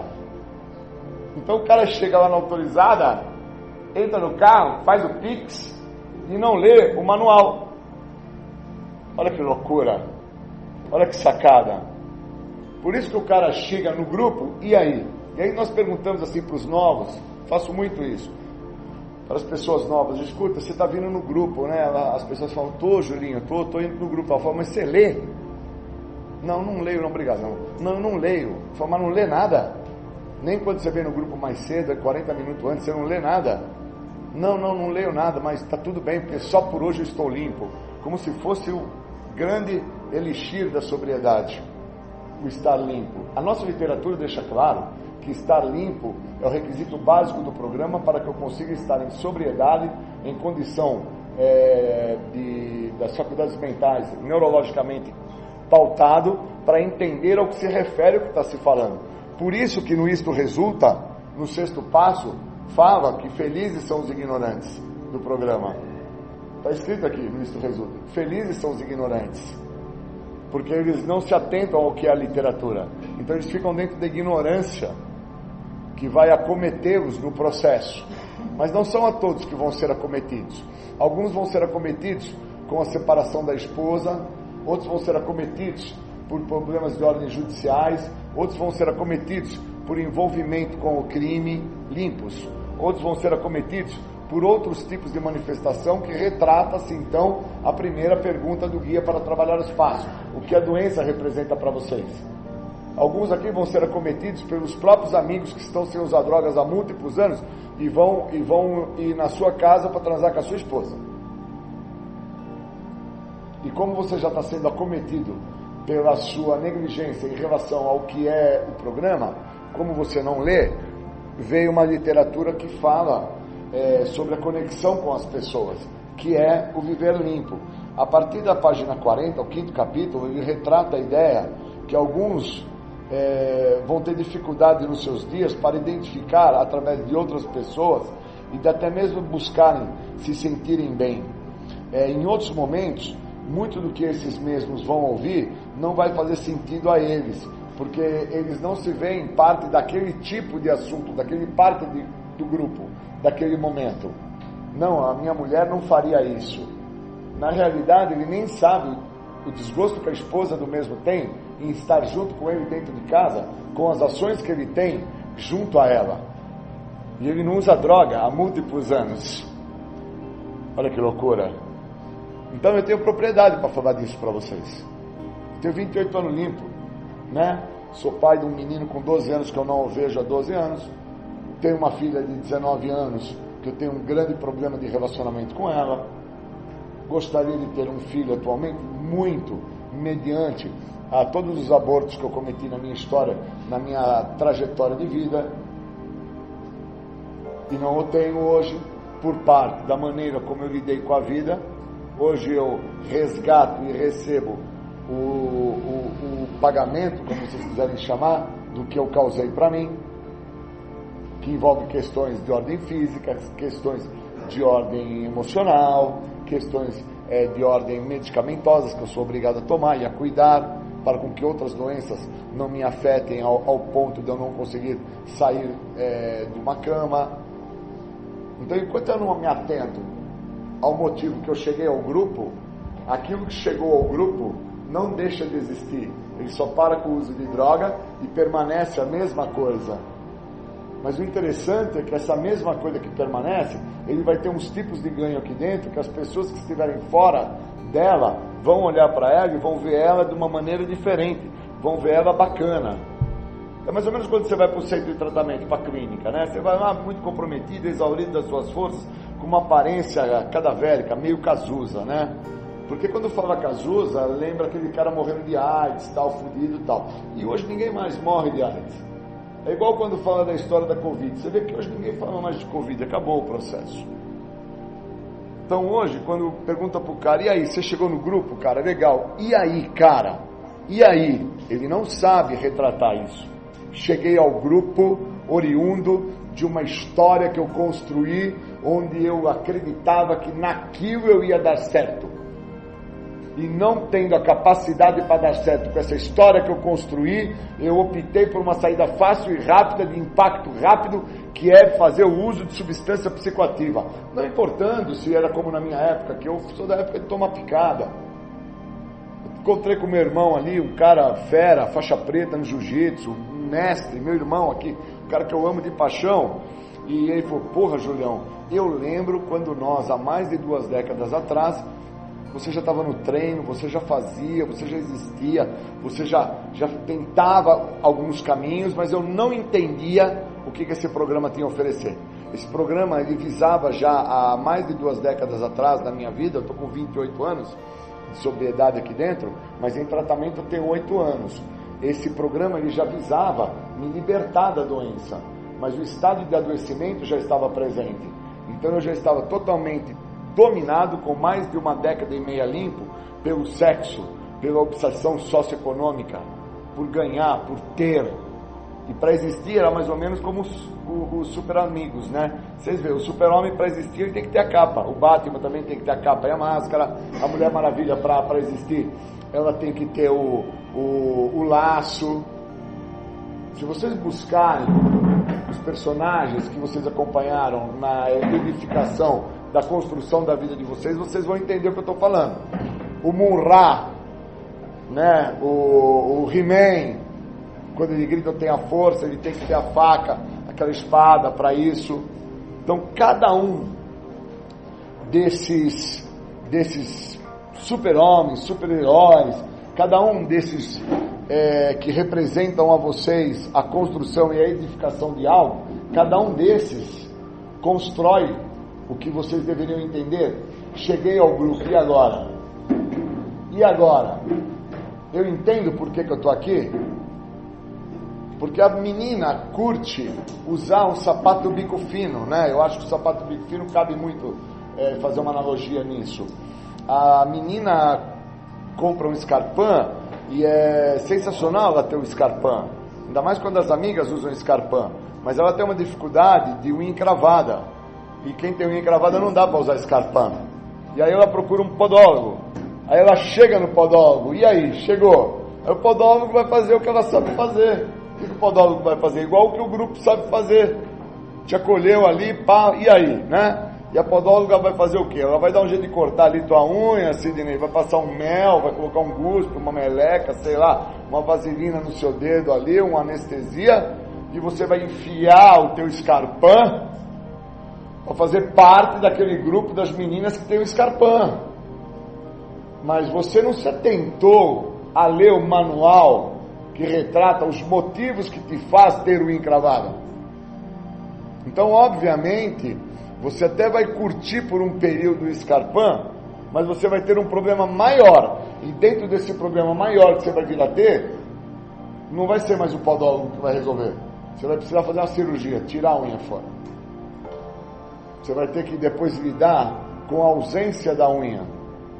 E eu quero ver se você vai ter capacidade depois para ir para a praia com aquele teu pezinho sem unha, feio pra cacete. Sacou? e ficar junto com as suas amigas, sentada na cadeirinha, com o pezinho esticado, tomando sol. E, os, e as pessoas olhando e falando, que dedão feio, hein? Nossa, que pé feio! E é assim que funciona quando eu chego no grupo. Cheguei no grupo, e aí? Eu preciso entender o que se refere o programa. Eu preciso entender por que, que eu cheguei no programa. Eu preciso ler o manual. Eu preciso ler o manual. Eu preciso ter o entendimento do motivo que me fez chegar até aqui. Senão, Sidney tá aí, que é um irmão que eu tenho, adoro esse cara. Falei até pra Tati agora há pouco, foi puta que bom que o Sidão tá aí, tava afim de te ver. Ele pode retratar isso para vocês. Ele deve ser o mais antigo de todos que está aqui. Ele me recebeu. Então, da Irmandade inteira que sobrou, acho que sobrou ele. Né? Vamos lá. O que, que acontece, Sidão? Olha que menos, né? Mas olha que legal amigos que chegaram com ele, hoje não estão mais. Eles chegaram aí, e aí? E aí ganhou um carro, a moto, o barco, a lancha, uma mulher, um filho e tal. Parou. Se eles se atentassem ao que fala o manual, eles iam se atentar o que fala também no guia, no décimo segundo passo, décimo segundo passo, na página 132, se eu não me engano, que fala-se sobre o processo em síntese. Olha que louco. A expressão em síntese, ela está tentando retratar no todo. No dicionário, quando você procura entender o que, o que quer dizer algo em síntese, está retratando no todo. E no todo fala assim, ó, ó, sabíamos que eles eram simplesmente iguais a nós, que pararam de usar e encontraram uma nova maneira de viver eles não se importavam com o que eles tinham ou deixavam de ter. Nas leituras do começo das reuniões, a gente ouvia o que importava e o quanto importava. Muitos de nós sentiram-se gratos ao descobrir que até estavam a fazer parte. Sabíamos então do que eles sofriam e o bastante, mas queríamos, no fundo mesmo, era ser aceitos. E nós fomos. E hoje os adictos que conhecemos, quando começamos a ir às reuniões, eles fazem com que nós nos sentimos bem-vindos. É isso que a gente faz com os novos. Nós oferecemos a eles os números de telefones, nós encorajamos a eles a ligar a qualquer hora, mas o que nós encontramos de mais importante foi a identificação. A identificação eu só encontrei com 20 anos vindo, quando eu comecei a ler a literatura. Antes disso, meu irmão, eu fiquei pautado na identificação do uso que você fazia. Eu não tinha encontrado o tratamento do programa. Eu tinha encontrado só a questão do uso. Por isso que o primeiro passo é dividido em três partes. A primeira parte fala sobre o uso, que fala que nós temos que parar de usar. A segunda parte fala sobre a perda de controle. E a terceira parte fala sobre uma vida ingovernável, fala sobre ingovernabilidade de vida. Então, quando eu não tenho essa dimissão na primeira, na segunda e na terceira parte, eu estou de forma superficial aqui dentro. Superficial. Quando eu sou confrontado aqui dentro pela minha esposa, quando eu sou confrontado aqui dentro pelo meu patrão, quando eu sou confrontado aqui dentro por questões socioeconômicas, eu não sei como lidar com isso. Essa é a pegada. E aí, aqueles que não sabem lidar com isso, como eles não leem, eles não entendem por que, que a literatura fala que felizes são os ignorantes. Porque quando eu deixo de ser ignorante, que eu leio o manual, eu entendo que sozinho eu estou muito mal acompanhado, que só tem um jeito do programa não dar certo, sozinho. E que para que eu entenda o que esse programa tem a oferecer, eu preciso do apadrinhamento. Eu só tive um apadrinhamento com 20 anos limpo. Foi a pior parte da minha história de recuperação. Eu só cheguei com 20 anos. Antes disso, eu tive pessoas que eu usava o nome delas de forma como uma nomenclatura, como um apoio no ego, não com a ideia da sugestão e de seguir o que eles tinham a me oferecer, que era para que eu me libertasse, para que eu me visse, entendesse o que me fez chegar aqui, a minha arrogância, a minha prepotência, a minha soberba, os meus medos, por isso que no quarto passo, no tópico do medo, retrata a seguinte fala: que se nós pudéssemos separar a doença da adicção dos seus sintomas mais primários, nós íamos entender como funciona. Então vamos pensar que todos nós que estamos nesse grupo agora, nós estamos com gripe. E o sintoma da gripe é o espirro, é a dor de cabeça, é estar tá com os olhos meio avermelhados.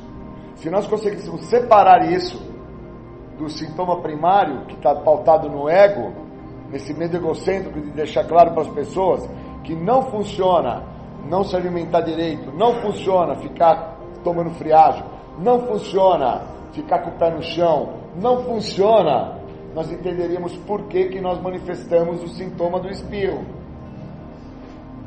Por isso que quando você vai no médico com gripe, ele fala: vamos aumentar a tua imunidade. Você vai tomar vitamina C, vai se alimentar melhor, você vai dormir melhor. Eu te garanto que em 5, 6 dias você vai estar ótimo. Porque não é um caso de ficar enchendo o cara de medicamentos. É fazer o cara entender que a maneira como ele está escolhendo de vida compromete ele a ter uma baixa de imunidade. Essa baixa de imunidade ela tem que manifestar de alguma forma. Então, a maneira como o cara escolhe, sem entender, cheguei aqui, cheguei até aqui, e agora? Então, ele não entende que a maneira que ele escolheu foi de não se atentar ao manual, como um carro. Chegou na autorizada para comprar o carro, comprou o carro, mas não olha o manual. Então, a maneira como ele escolheu para isso vai comprometer ele quando esse carro manifestar algum sintoma. E aqui é igual mas só vai sacar isso quando os sintomas forem, obrigado, quando os sintomas forem manifestados na vida de cada um de nós, das meninas que têm relacionamentos sexo afetivo, amorosos, e aí se sentirem abusadas, se sentirem coagidas pelo cara, ou então pelos meninos que estão aqui, quando se sentirem pressionados pelas suas filhas, a quais os mesmos têm que pagar pensão, se sentirem oprimidos por parte do seu ex-sogro, da sua ex-sogra, que vai te deixar claro, você não vem aqui na minha casa não e você falar, não, eu estou indo aí ver minha filha, mas a casa aqui é minha, meu amigo. A casa é minha. O problema eu não quero saber se a filha é sua. A casa é minha, que você não venha, por gentileza. E aí você vai entender o que eu estou falando. Você vai ter que usar o manual. E aí que eu quero entender o quanto você entende sobre agora eu cheguei aqui. E aí? E aí? O cara chegou aqui, e aí? Chegou aqui, está no programa, legal, e dentro da casa dele tem o filho dele que fuma maconha, cheira pó, bebe pinga. Ele já consegue usar o que o programa retrata, ele já consegue usar o que a literatura fala, ele já consegue entender, ou ele está achando que porque ele não usa droga, dentro do estado do ego que ele traz com ele, ele sabe o que ele vai fazer, porque o filho é dele, o filho é meu, quem manda sou eu, eu sei o que é para fazer, eu acabou. E a nossa literatura é farta quando ela fala sobre um recurso na vossa comunidade. Então, o processo de se entender, cheguei ao grupo, e aí, ele é pautado na literatura. Ele não é pautado porque eu cheguei e parei de usar.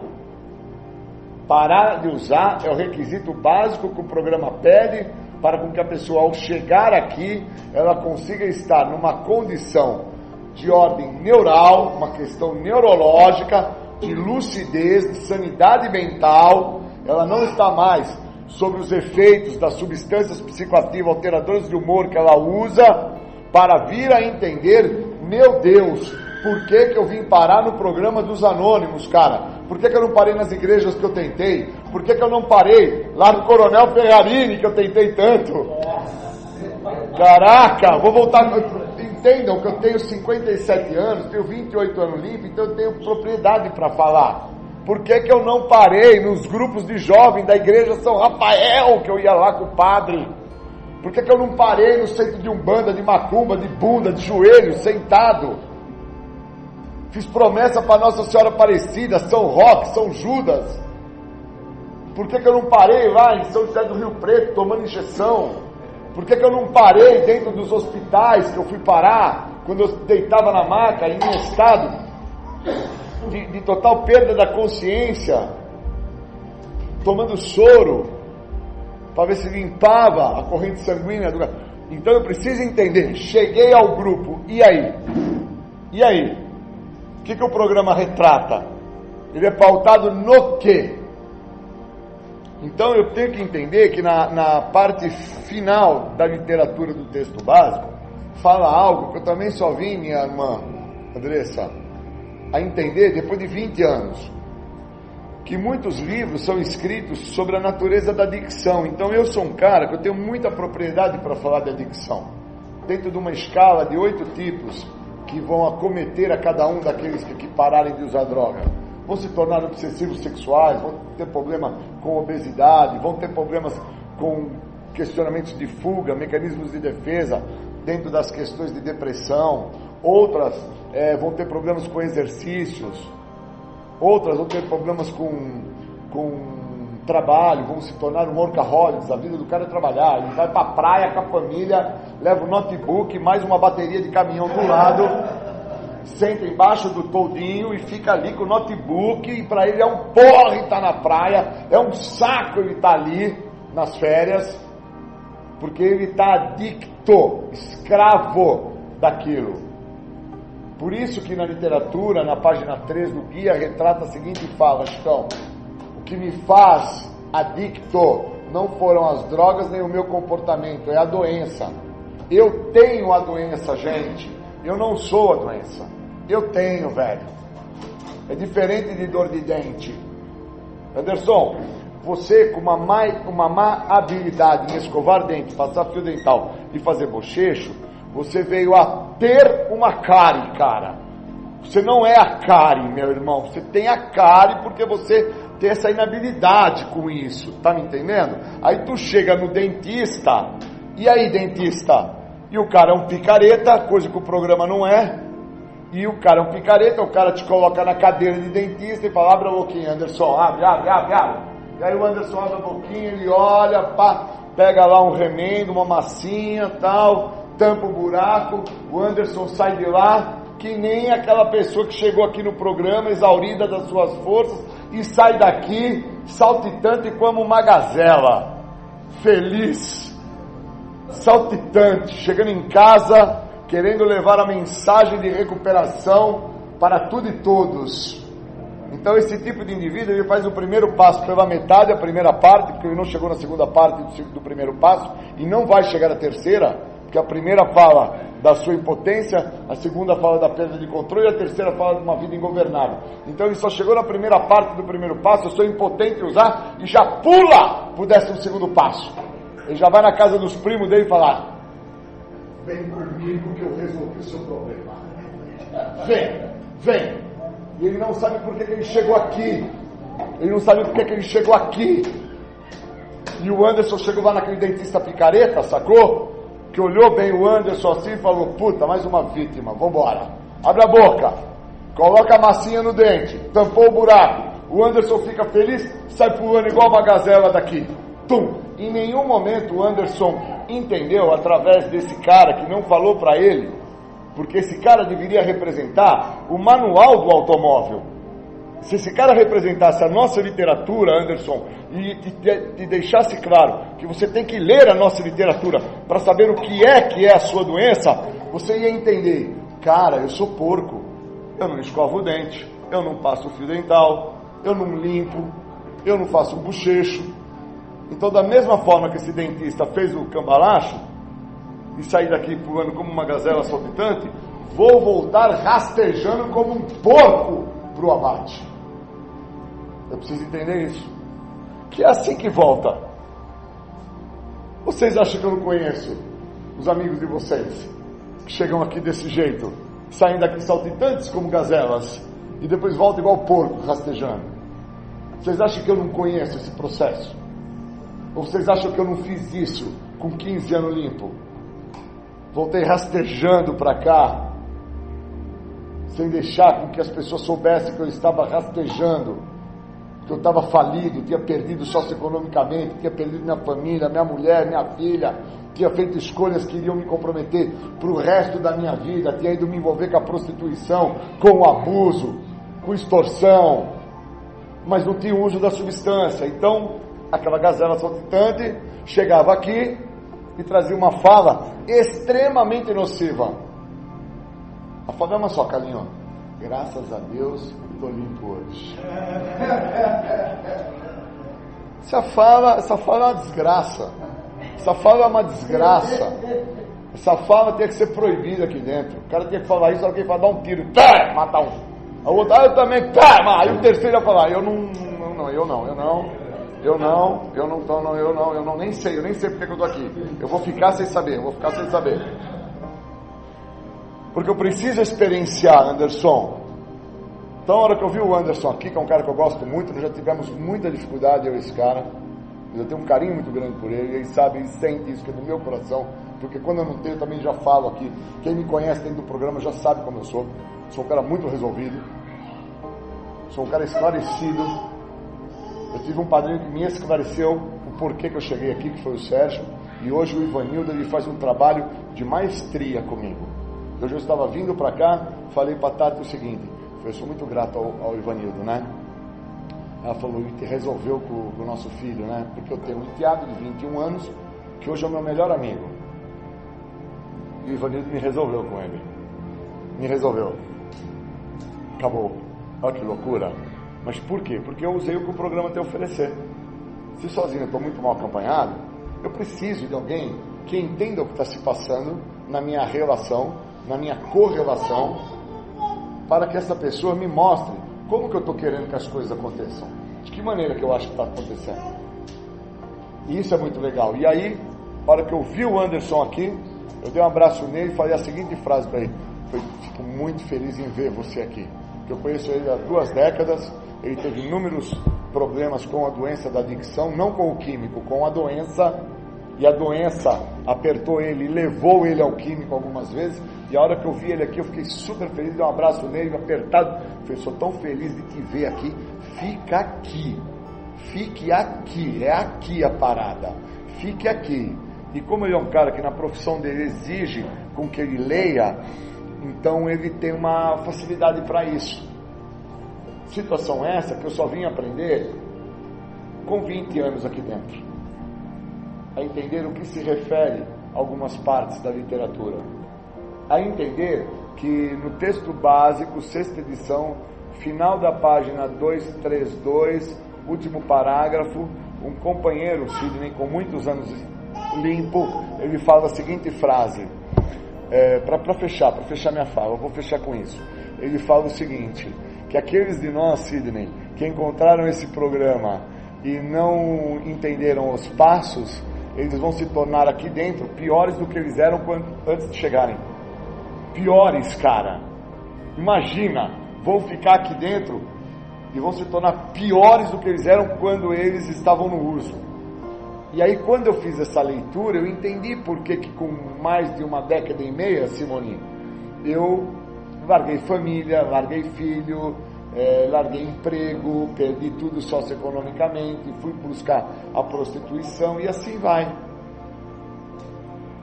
Então, aqueles de nós que têm problemas maiores, os problemas maiores não estão pautados por causa do uso da substância. Estão pautados, Anderson, por causa da doença. Porque o que me fez adicto não foi o uso. E quando eu cheguei, os caras falavam assim para mim: você é adicto porque você usa álcool e droga. Você é adicto porque você usa álcool e droga. Só que depois de mais de 10 anos sem usar álcool e droga e tendo problemas muito maiores em diversas áreas da minha vida e não entendendo isso, porque eu estava tentando me recuperar sozinho, eu vim a ter problemas realmente substanciais maiores. E aí quando eu permiti o, o, o apadrinhamento e sair, aí eu saí do auto-apadrinhamento, cortei a ideia do auto-apadrinhamento, permiti o direcionamento do apadrinhamento, a primeira frase que o Sérgio falou, Andressa, para mim foi assim, ó, eu queria descobrir, eu queria entender, você é uma incógnita, como que um cara, com a vida que você teve dentro da Irmandade, com as coisas que você fez, você não foi se drogar. E aí depois que nós passamos o segundo e terceiro passo, ele me chamou e falou assim, garoto, eu descobri aquilo lá. Eu falei, o que, que é? Ele falou, a sua arrogância e sua prepotência não deixaria. Não deixaria. Você é um arrogante. A sua arrogância não te permitiria você usar droga. Você não voltaria atrás do Anderson. Se você recebeu o Anderson, você não voltaria atrás dele. Sua prepotência não te permite você voltar atrás do Carlinhos. E agora eu atento-me a isso aonde? Também no esporte. Então, eu tive um acidente muito sério alguns anos atrás, a galera que sabe do, do grupo, né? E me tolhiu de esportes de combate. E aí hoje eu falei assim pra Tati, vindo pra cá, né? Falei, puta Tati, eu tô com uma vontade de voltar lá pro tatame e tal. Ela falou, em hipótese alguma. De jeito nenhum. Ela falou, você já tem um, um você, já, você já é um atleta de, de, uma atividade de intensidade. Você não pode se arriscar a possibilidade de ter uma quebradura. Uma quebradura sua pode gerar algo irreversível, né? E aquilo me afetou. Por que que me afetou? Porque às vezes eu encontro com amigos que eu recebi eles lá e hoje eles já são graduados na preta. Entenderam? E eu não consegui graduar. E aí quando eu saio com amigos mais jovens que eu para corre nada pedala, e os meninos estão com a testosterona no teto, né, irmão? Os moleques estão com a testosterona a mil. Os caras têm 25 anos de idade, eu tenho 57, Sidney. E eu quero pedalar com os caras. Quero correr com os caras. Quero nadar com os caras, entendeu? E é mais ou menos como eu e o, e o nosso e o Flávio, que é um cara que eu amo de paixão, a gente nada junto. E aí quando a gente sai junto e sai com os caras mais novos, eles, eu, eu, tenho, eu tenho problemas. Eu falo pro Flávio isso, eu falo, Flávio, os caras os cara têm uma abraçada, os caras têm uma remada que é o seguinte, cara. Cada remada do cara eu tenho que dar três da minha. E, e, e, o que é isso? É o orgulho, é a arrogância, a prepotência, a minha soberba, que não me deixa pautar o homem que eu já sou com 57 anos, diabético, que tem outros tipos de doença, que preciso de toda uma assessoria para poder correr, para poder nadar, para poder pedalar. Eu sou, eu sou um, um, uma pessoa que é, é considerada um PCD. E, e, eu corro com um grupo, treino com um grupo de pessoas PCD. E aí quando eu me olho, eu não me olho como que eu sou. E aí o técnico que me treina, ele fala para mim, cara, você chegou até aqui, o grupo que, eu, que a gente treina é um grupo de PCD, né? E ele fala, o grupo que você está aqui não é aquele grupo que você quer andar com os caras lá, meu irmão.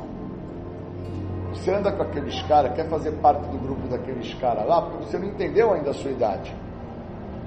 E aí hoje, hoje, hoje eu fui cortar o cabelo, né, cara? Então fui cortar o cabelo, o cara falou assim, como é que o senhor quer que corta? Eu falei, eu quero que você corta daquele jeito que corta, fica jogadinho, que passa aquela tinta amarela e passa aquela graxa, aquele negócio no cabelo, para esticar o cabelo assim do lado, para ficar com um topete. O cara falou, moço, o senhor tem mais da idade do meu pai, o senhor, o senhor quer um corte de 18 anos de idade? Falou assim para mim, se, o senhor quer um corte de 18 anos de idade? Só que é esse corte. E aí o legal foi que eu cheguei até aqui agora, a hora que eu vi o meu irmão Dinei ali, que ele usa os cabelos muito legais, eu falei, cara, eu e ele temos um maior cabelo, ó. Nós somos cara aqui nesse grupo, né? Então que eu queria deixar essa mensagem para vocês de que chegamos aqui, chegamos aqui. E agora? Estamos usando o que o programa oferece? Temos feito parte da literatura do programa? Temos trazido aos novos que chegam o que esse programa realmente proporciona? Ou estamos trazendo para os caras a ideia do fica aí, fica aí, fica aí, fica aí, fica aí. E não é fica aí, não é fica aí. É entende por que, que você chegou aqui, garoto. Entende por que, que você chegou aqui. Vamos entender junto. Essa é a sacada. Porque aí nós vamos perpetuar aqui dentro, nós vamos esperanciar aqui dentro. Nós vamos dividir com os novos que vão chegar aqui dentro. E estes vão dividir com outros novos que vão chegar aqui dentro. Essa é a sacada. Porque senão é, a comparação é, entre outros sintomas da doença, ela vai existir. Porque eu não acho que todas as meninas que estão aqui são todas felizes com o tipo de cabelo que tem. Não acho que os meninos que estão aqui todos são felizes é, com o tipo de carro que os mesmos possuem. Com, com os tipos. Estão entendendo?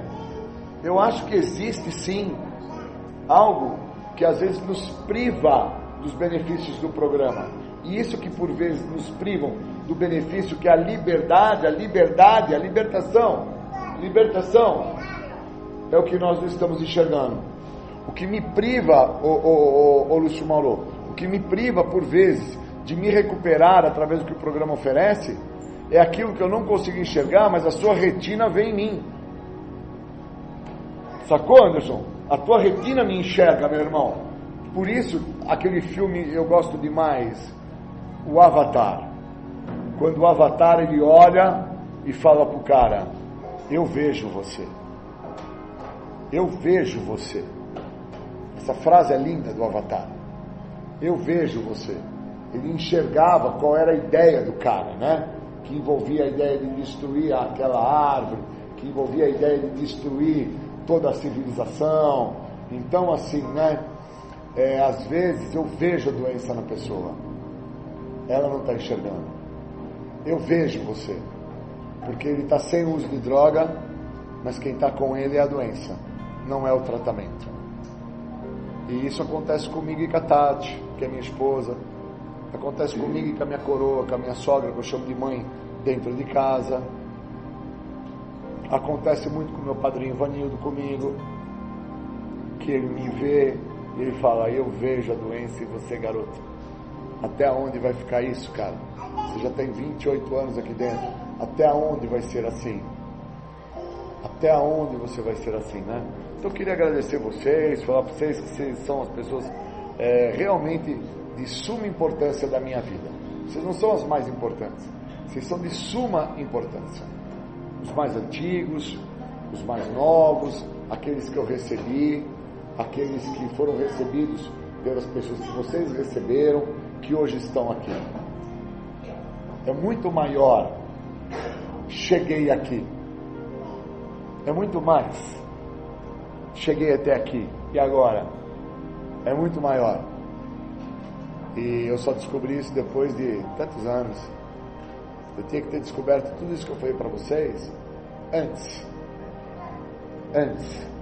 Eu não estaria passando e, e tentando solucionar os problemas que eu ocasionei para minha vida de, de fundo social, financeiro, amoroso, de relacionamentos interpessoais com a minha família como um todo.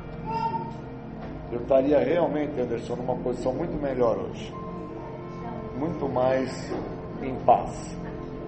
Que eu acho que era isso que o Sérgio falava, assim, né? quando ele falava assim, viu? A Andressa lembra disso. A Andressa foi a filhada dele. Quando ele falava é, sobre. É, cara, é, eu não sinto mais raiva. Ele falava que eu, eu não sinto mais raiva. Eu estou vivendo em paz agora. Eu estou me sentindo liberto, liberto, liberto, liberto. E eu acho que é isso que eu estou em busca agora, né? E eu vou atingir isso com o tempo, tenho certeza. Porque agora eu já saquei, né? Cheguei até aqui agora, agora eu cheguei até aqui. E agora eu vou usar esse programa em todas as áreas da minha vida. Eu estou num momento para isso. Né? A idade que eu estou é cronológica e a idade de recuperação. Estou no momento para isso. Falar sim quando eu quiser falar sim, falar não quando eu tiver que falar não. Não precisar mais falar não numa situação quando eu estou lá falando sim. Sabe aquela coisa? Para ser aceito, para fazer parte, né? Então, obrigado por vocês estarem aqui. Obrigado pelos abraços que eu recebi. Valeu. Valeu.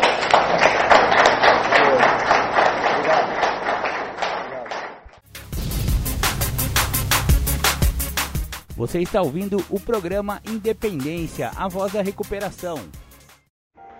Bom, agradecer pelo convite para poder falar de um tema tão específico que eu gosto, porque é algo que eu estudei. Então eu vou falar um pouco sobre Epicuro, que é um filósofo, que ele traz um pouco da ideia da teoria da felicidade. Às vezes as pessoas, geralmente aquelas que são portadoras de uma enfermidade do tipo da doença da adicção, que é uma enfermidade que a, a definição, como fala na literatura dos livros anônimos, é visto como uma coisa e isso confunde às vezes as pessoas têm um pouco de dificuldade em interpretar o que é o processo da felicidade. Elas entendem que felicidade é o vínculo que elas conseguem ter em relação à obtenção dos seus bens que elas vão ter com elas. E uma das teorias que eu posso entender que mostra que a felicidade destoa disso está naquele filme O Náufrago.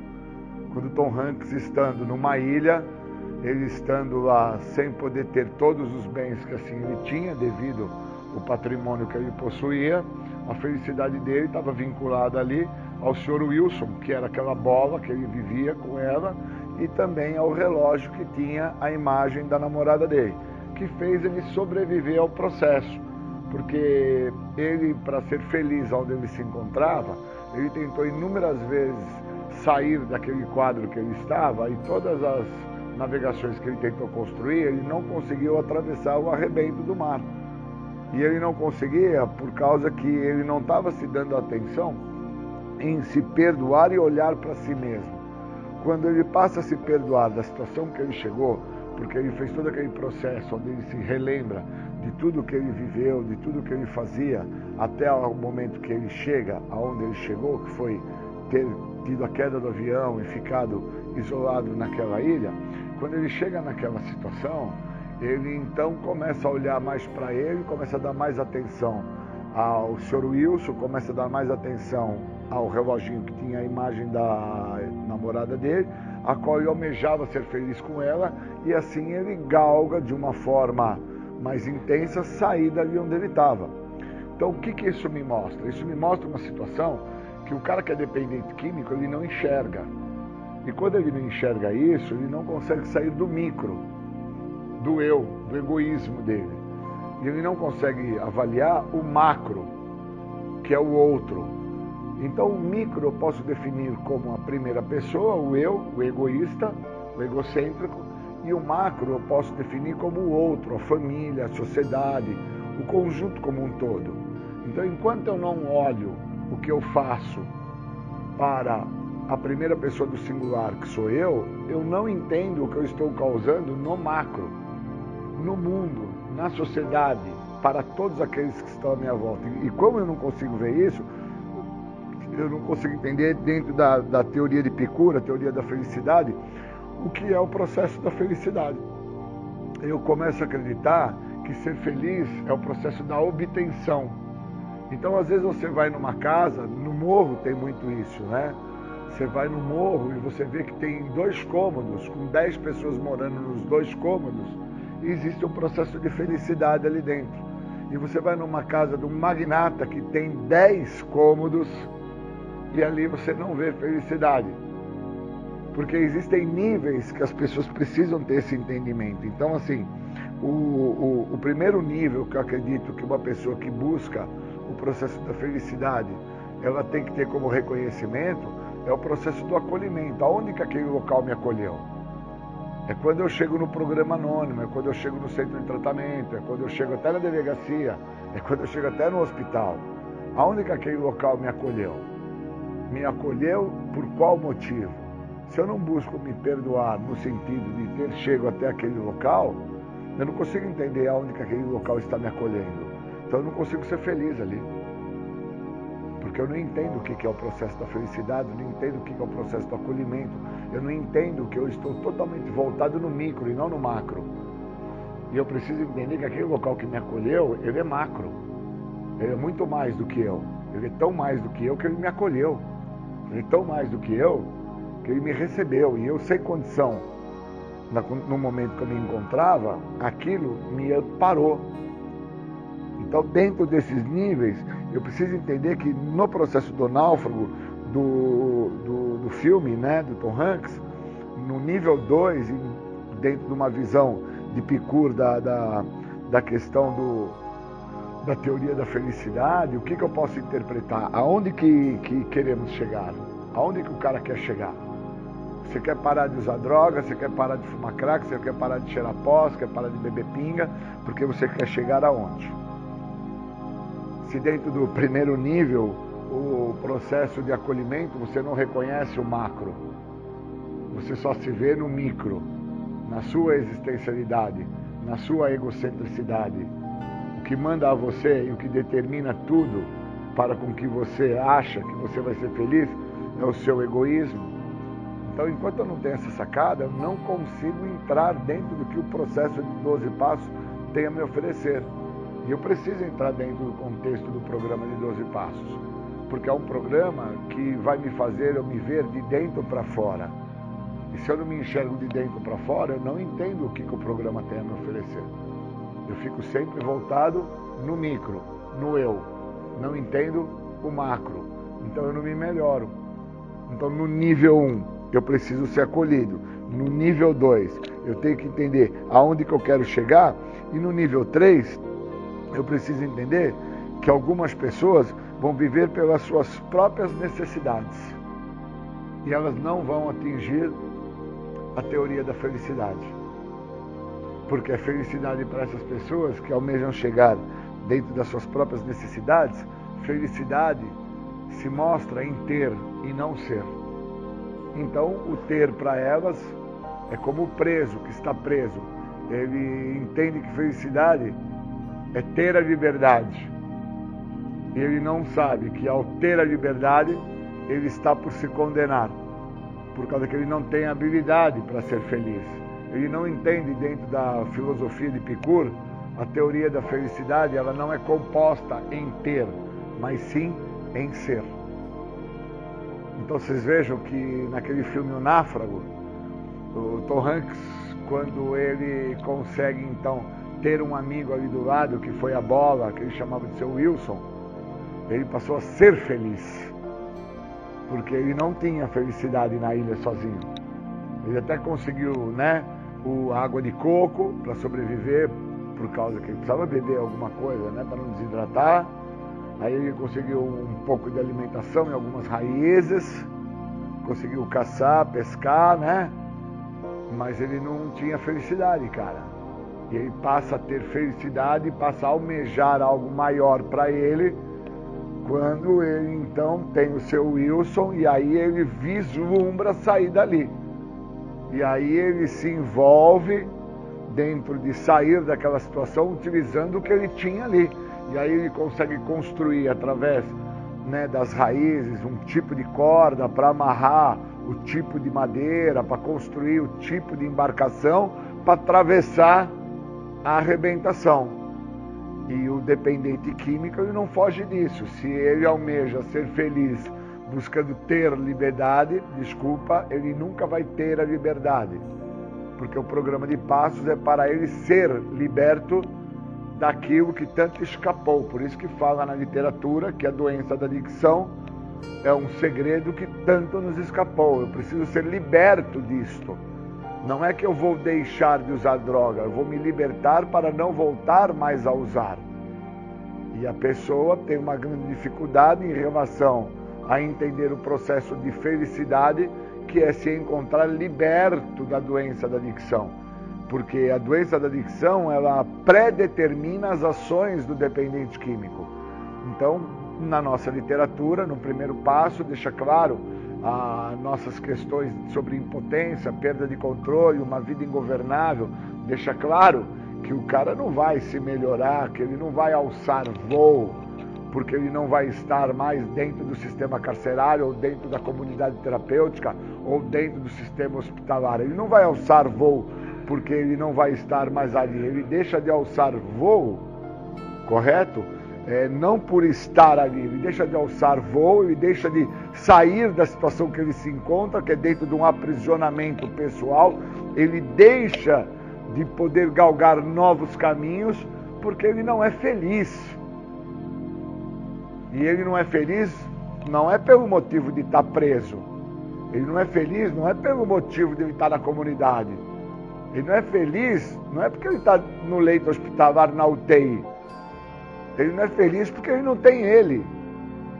Então ele nunca entende que, como ele se enxerga pelo micro, dentro do seu egoísmo, ele não consegue viver no macro. Então ele, dentro do micro dele, dentro do egoísmo dele, dentro da presunção dele, ele não consegue desfrutar aonde ele se encontra. Então ele não vai para o grupo anônimo, gente. Ele não vai para as reuniões de grupo, ele não vai falar na reunião de grupo, ele não vai sair do sistema carcerário para mudar a sua história pessoal de vida, ele não vai sair do leito hospitalar para não vir a comer ou a fazer determinados abusos que já o levaram em primeiro momento para aquele leito hospitalar onde ele teve uma complicação fisiológica. Ele não vai fazer essa mudança. Porque dentro da concepção da teoria da felicidade, no nível 1, ele necessita de um processo de acolhimento. Ele não viu que esses locais o acolheram. Ele não enxerga isso. Ele não vê dentro do segundo estágio, como eu trouxe a ideia do náufrago, que ele sozinho estava mal acompanhado e que ele só conseguiu sair da situação que ele estava quando ele então teve um amigo com ele, que foi o senhor Wilson, a qual, quando ele perde o senhor Wilson no último momento, que ele é acolhido pelo navio que o leva para a civilização, né? retorna ele aos seus iguais, quando ele está junto aos seus iguais, você vê que ele não quer nem dormir na cama. Ele busca dormir ao lado da cama. E aí ele entende aquele exagero de comidas, aquele exagero de toda aquela parnafenália que as pessoas entendiam que ter tudo aquilo para ele era o que mostraria a ele a felicidade das pessoas por estarem com ele. E a felicidade dele não se dava naquilo, se dava em encontrar a namorada dele, só. Era só não passava disso. Por isso que o programa de 12 Passos é um programa para que a pessoa se melhore de dentro para fora, para que ela se encontre dentro do que falta para ela. Que falta para ela é a própria identidade. Enquanto falta a própria identidade, obviamente essa pessoa não vai nunca ser feliz. Porque eu tenho que aprender a ser feliz com aquilo que eu tenho e não com as coisas que estão externas a mim pois então um dia que essas coisas que estão externas a mim são retiradas, acaba a minha felicidade e a minha vida então se volta para os destroços E a doença da adicção, ela deixa claro isso, que existem esses fatores e que esses fatores têm que ser vistos. Por isso que no nível 3 fica muito claro que algumas pessoas buscam viver pelas suas próprias necessidades e acreditam que vivendo por essas necessidades, elas vão ser felizes. E não entendem que a felicidade é um estado de espírito. Então, numa passagem da minha vida, dentro de 25 anos limpo, eu me recordo que eu estava num campo de futebol e ao fundo do campo de futebol, atrás do gol, que era feito de bambu, tinha assim uns arbustos e após os arbustos tinha uma outra chácara. E nós jogando bola ali, junto com os moleques, chutamos a bola, a bola atravessou os arbustos e caiu na outra chácara. E aí pedi para um dos rapazinhos que estavam conosco naquele momento para que ele fosse lá buscar a bola. E ele foi buscar a bola e ele não voltava com a bola, ele não trazia a bola de volta, ele não voltava, não voltava. E eu já bem puto, bem invocado, porque no meu conceito de felicidade, eu estava sendo feliz porque eu estava marcando gol, eu estava sendo um bom artilheiro no futebol e eu queria continuar a mostrar aos outros que eu sabia jogar bola. E ele não voltava com a bola, não voltava com a bola, e aí eu comecei a dar alguns berros, querendo saber o fulano, por que, que você não volta tal, e me dirigi até lá. Atravessei os arbustos e cheguei na outra chácara. Quando eu chego lá, eu encontro esse jovenzinho sentado no chão, com a bola no meio das pernas, encostado às costas numa árvore de um pé de jabuticaba e pegava com a mão a jabuticaba que nasce no tronco da árvore e chupando e super feliz, dando risada, contente da vida. E ali eu entendi que o estado de felicidade não estava no futebol. Mas eu só vim entender isso depois de muitos anos de recuperação, que eu percebi que a ideia de ter, ela não fundamenta ser feliz. Ao contrário, o preso está preso e quer ter a liberdade, mas ao ter a liberdade ele não consegue ver que o que aprisionou ele foi ele não ser o que ele sempre gostaria de ter sido. O cara que tivesse o carro, a moto, o barco, a lancha, o cara que tivesse a esposa, o cara que tivesse o emprego, o cara que tivesse uma condição socioeconômica de reconhecimento social. Então ele vai voltar, obviamente, para o sistema carcerário. Pode aguardar. Pode levar um tempo maior ou um tempo menor.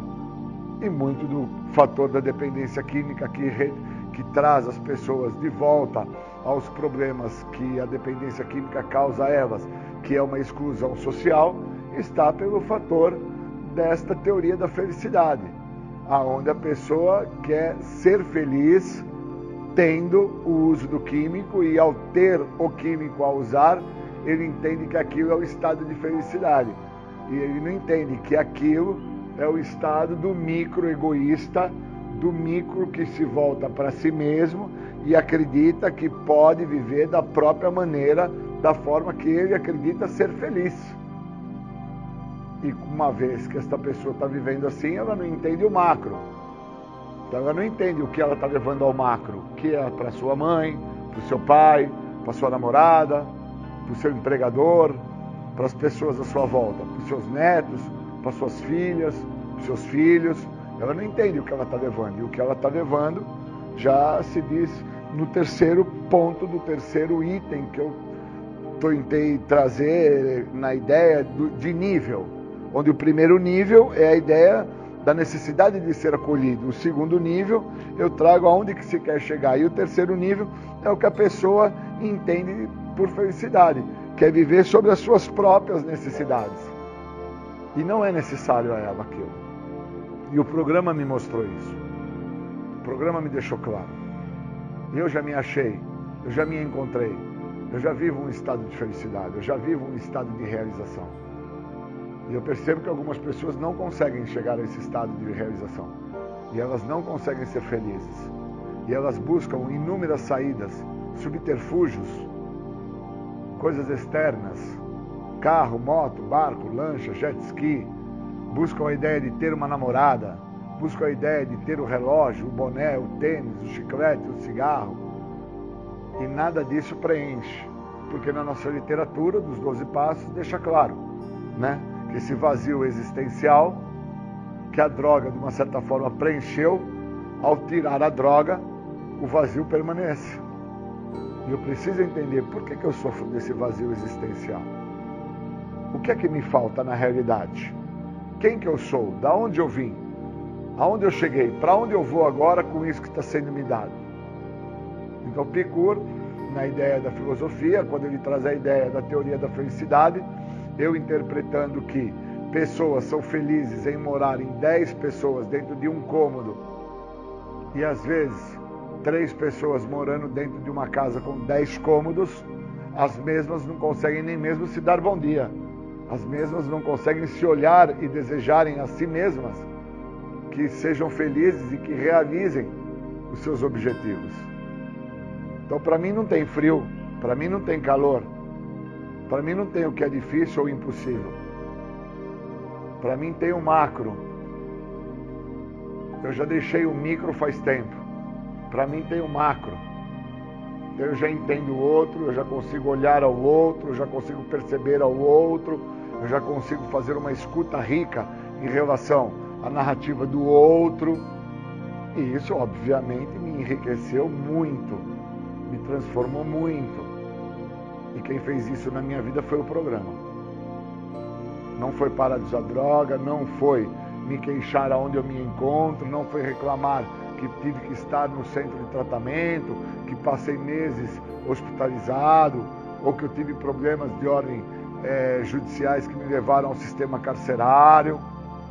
Ao contrário, o não entender que a minha intenção de felicidade me condenou dentro de alguns sistemas que me fizeram então ficar recluso socialmente. O não entender isso foi o que comprometeu a não entender o macro, a ficar somente voltado ao micro e não buscar sair disto. Então a busca pela felicidade, o entender sobre já saber quem eu sou, da onde eu vim, aonde eu cheguei, para onde eu vou com o que eu tenho, foi dentro do programa de 12 passos. E o que eu muito enxergo e muito vejo dentro de 25 anos de recuperação que eu trago, são pessoas que não vão chegar, não vão desfrutar do benefício. Assim como Tom Hanks, ao término do filme, ele desfruta do benefício da liberdade, quando ele então, num cruzamento, ele encontra o caminho da felicidade que ele então se desfaz daquele envolto que era um Sedex, que era para uma outra pessoa, e ele então ali está liberto para galgar novos caminhos e começar uma nova história na sua vida.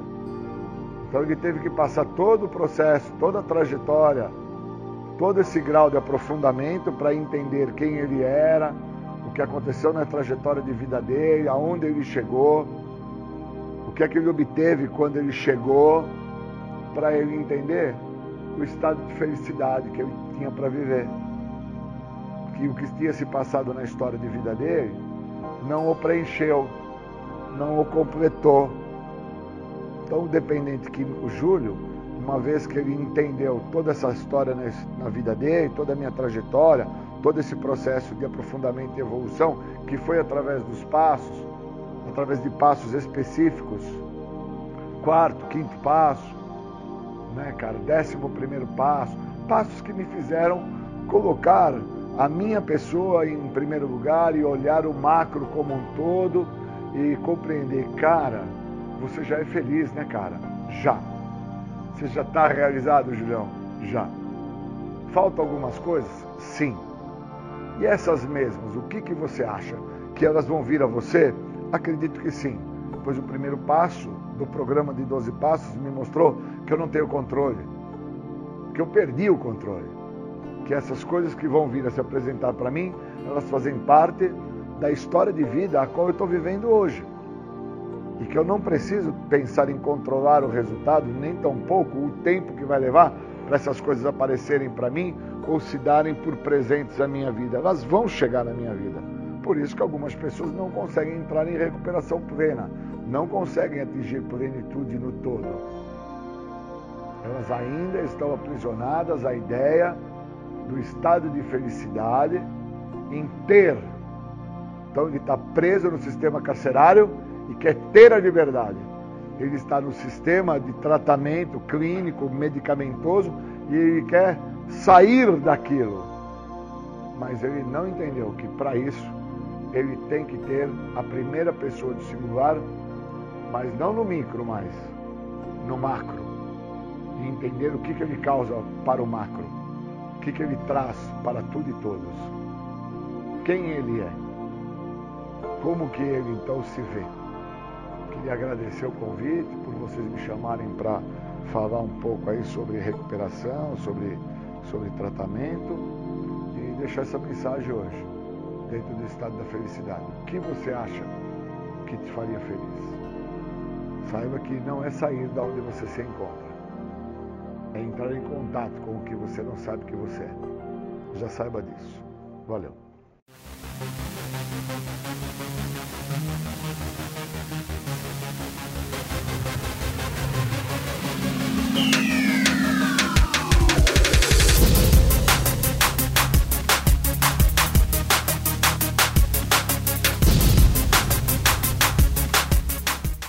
Você ouviu o programa Independência Voz da Recuperação. Até domingo que vem com mais informações a respeito de alcoolismo, de adicção e todo o universo da dependência química. Até mais. Tchau, tchau. Muito obrigado.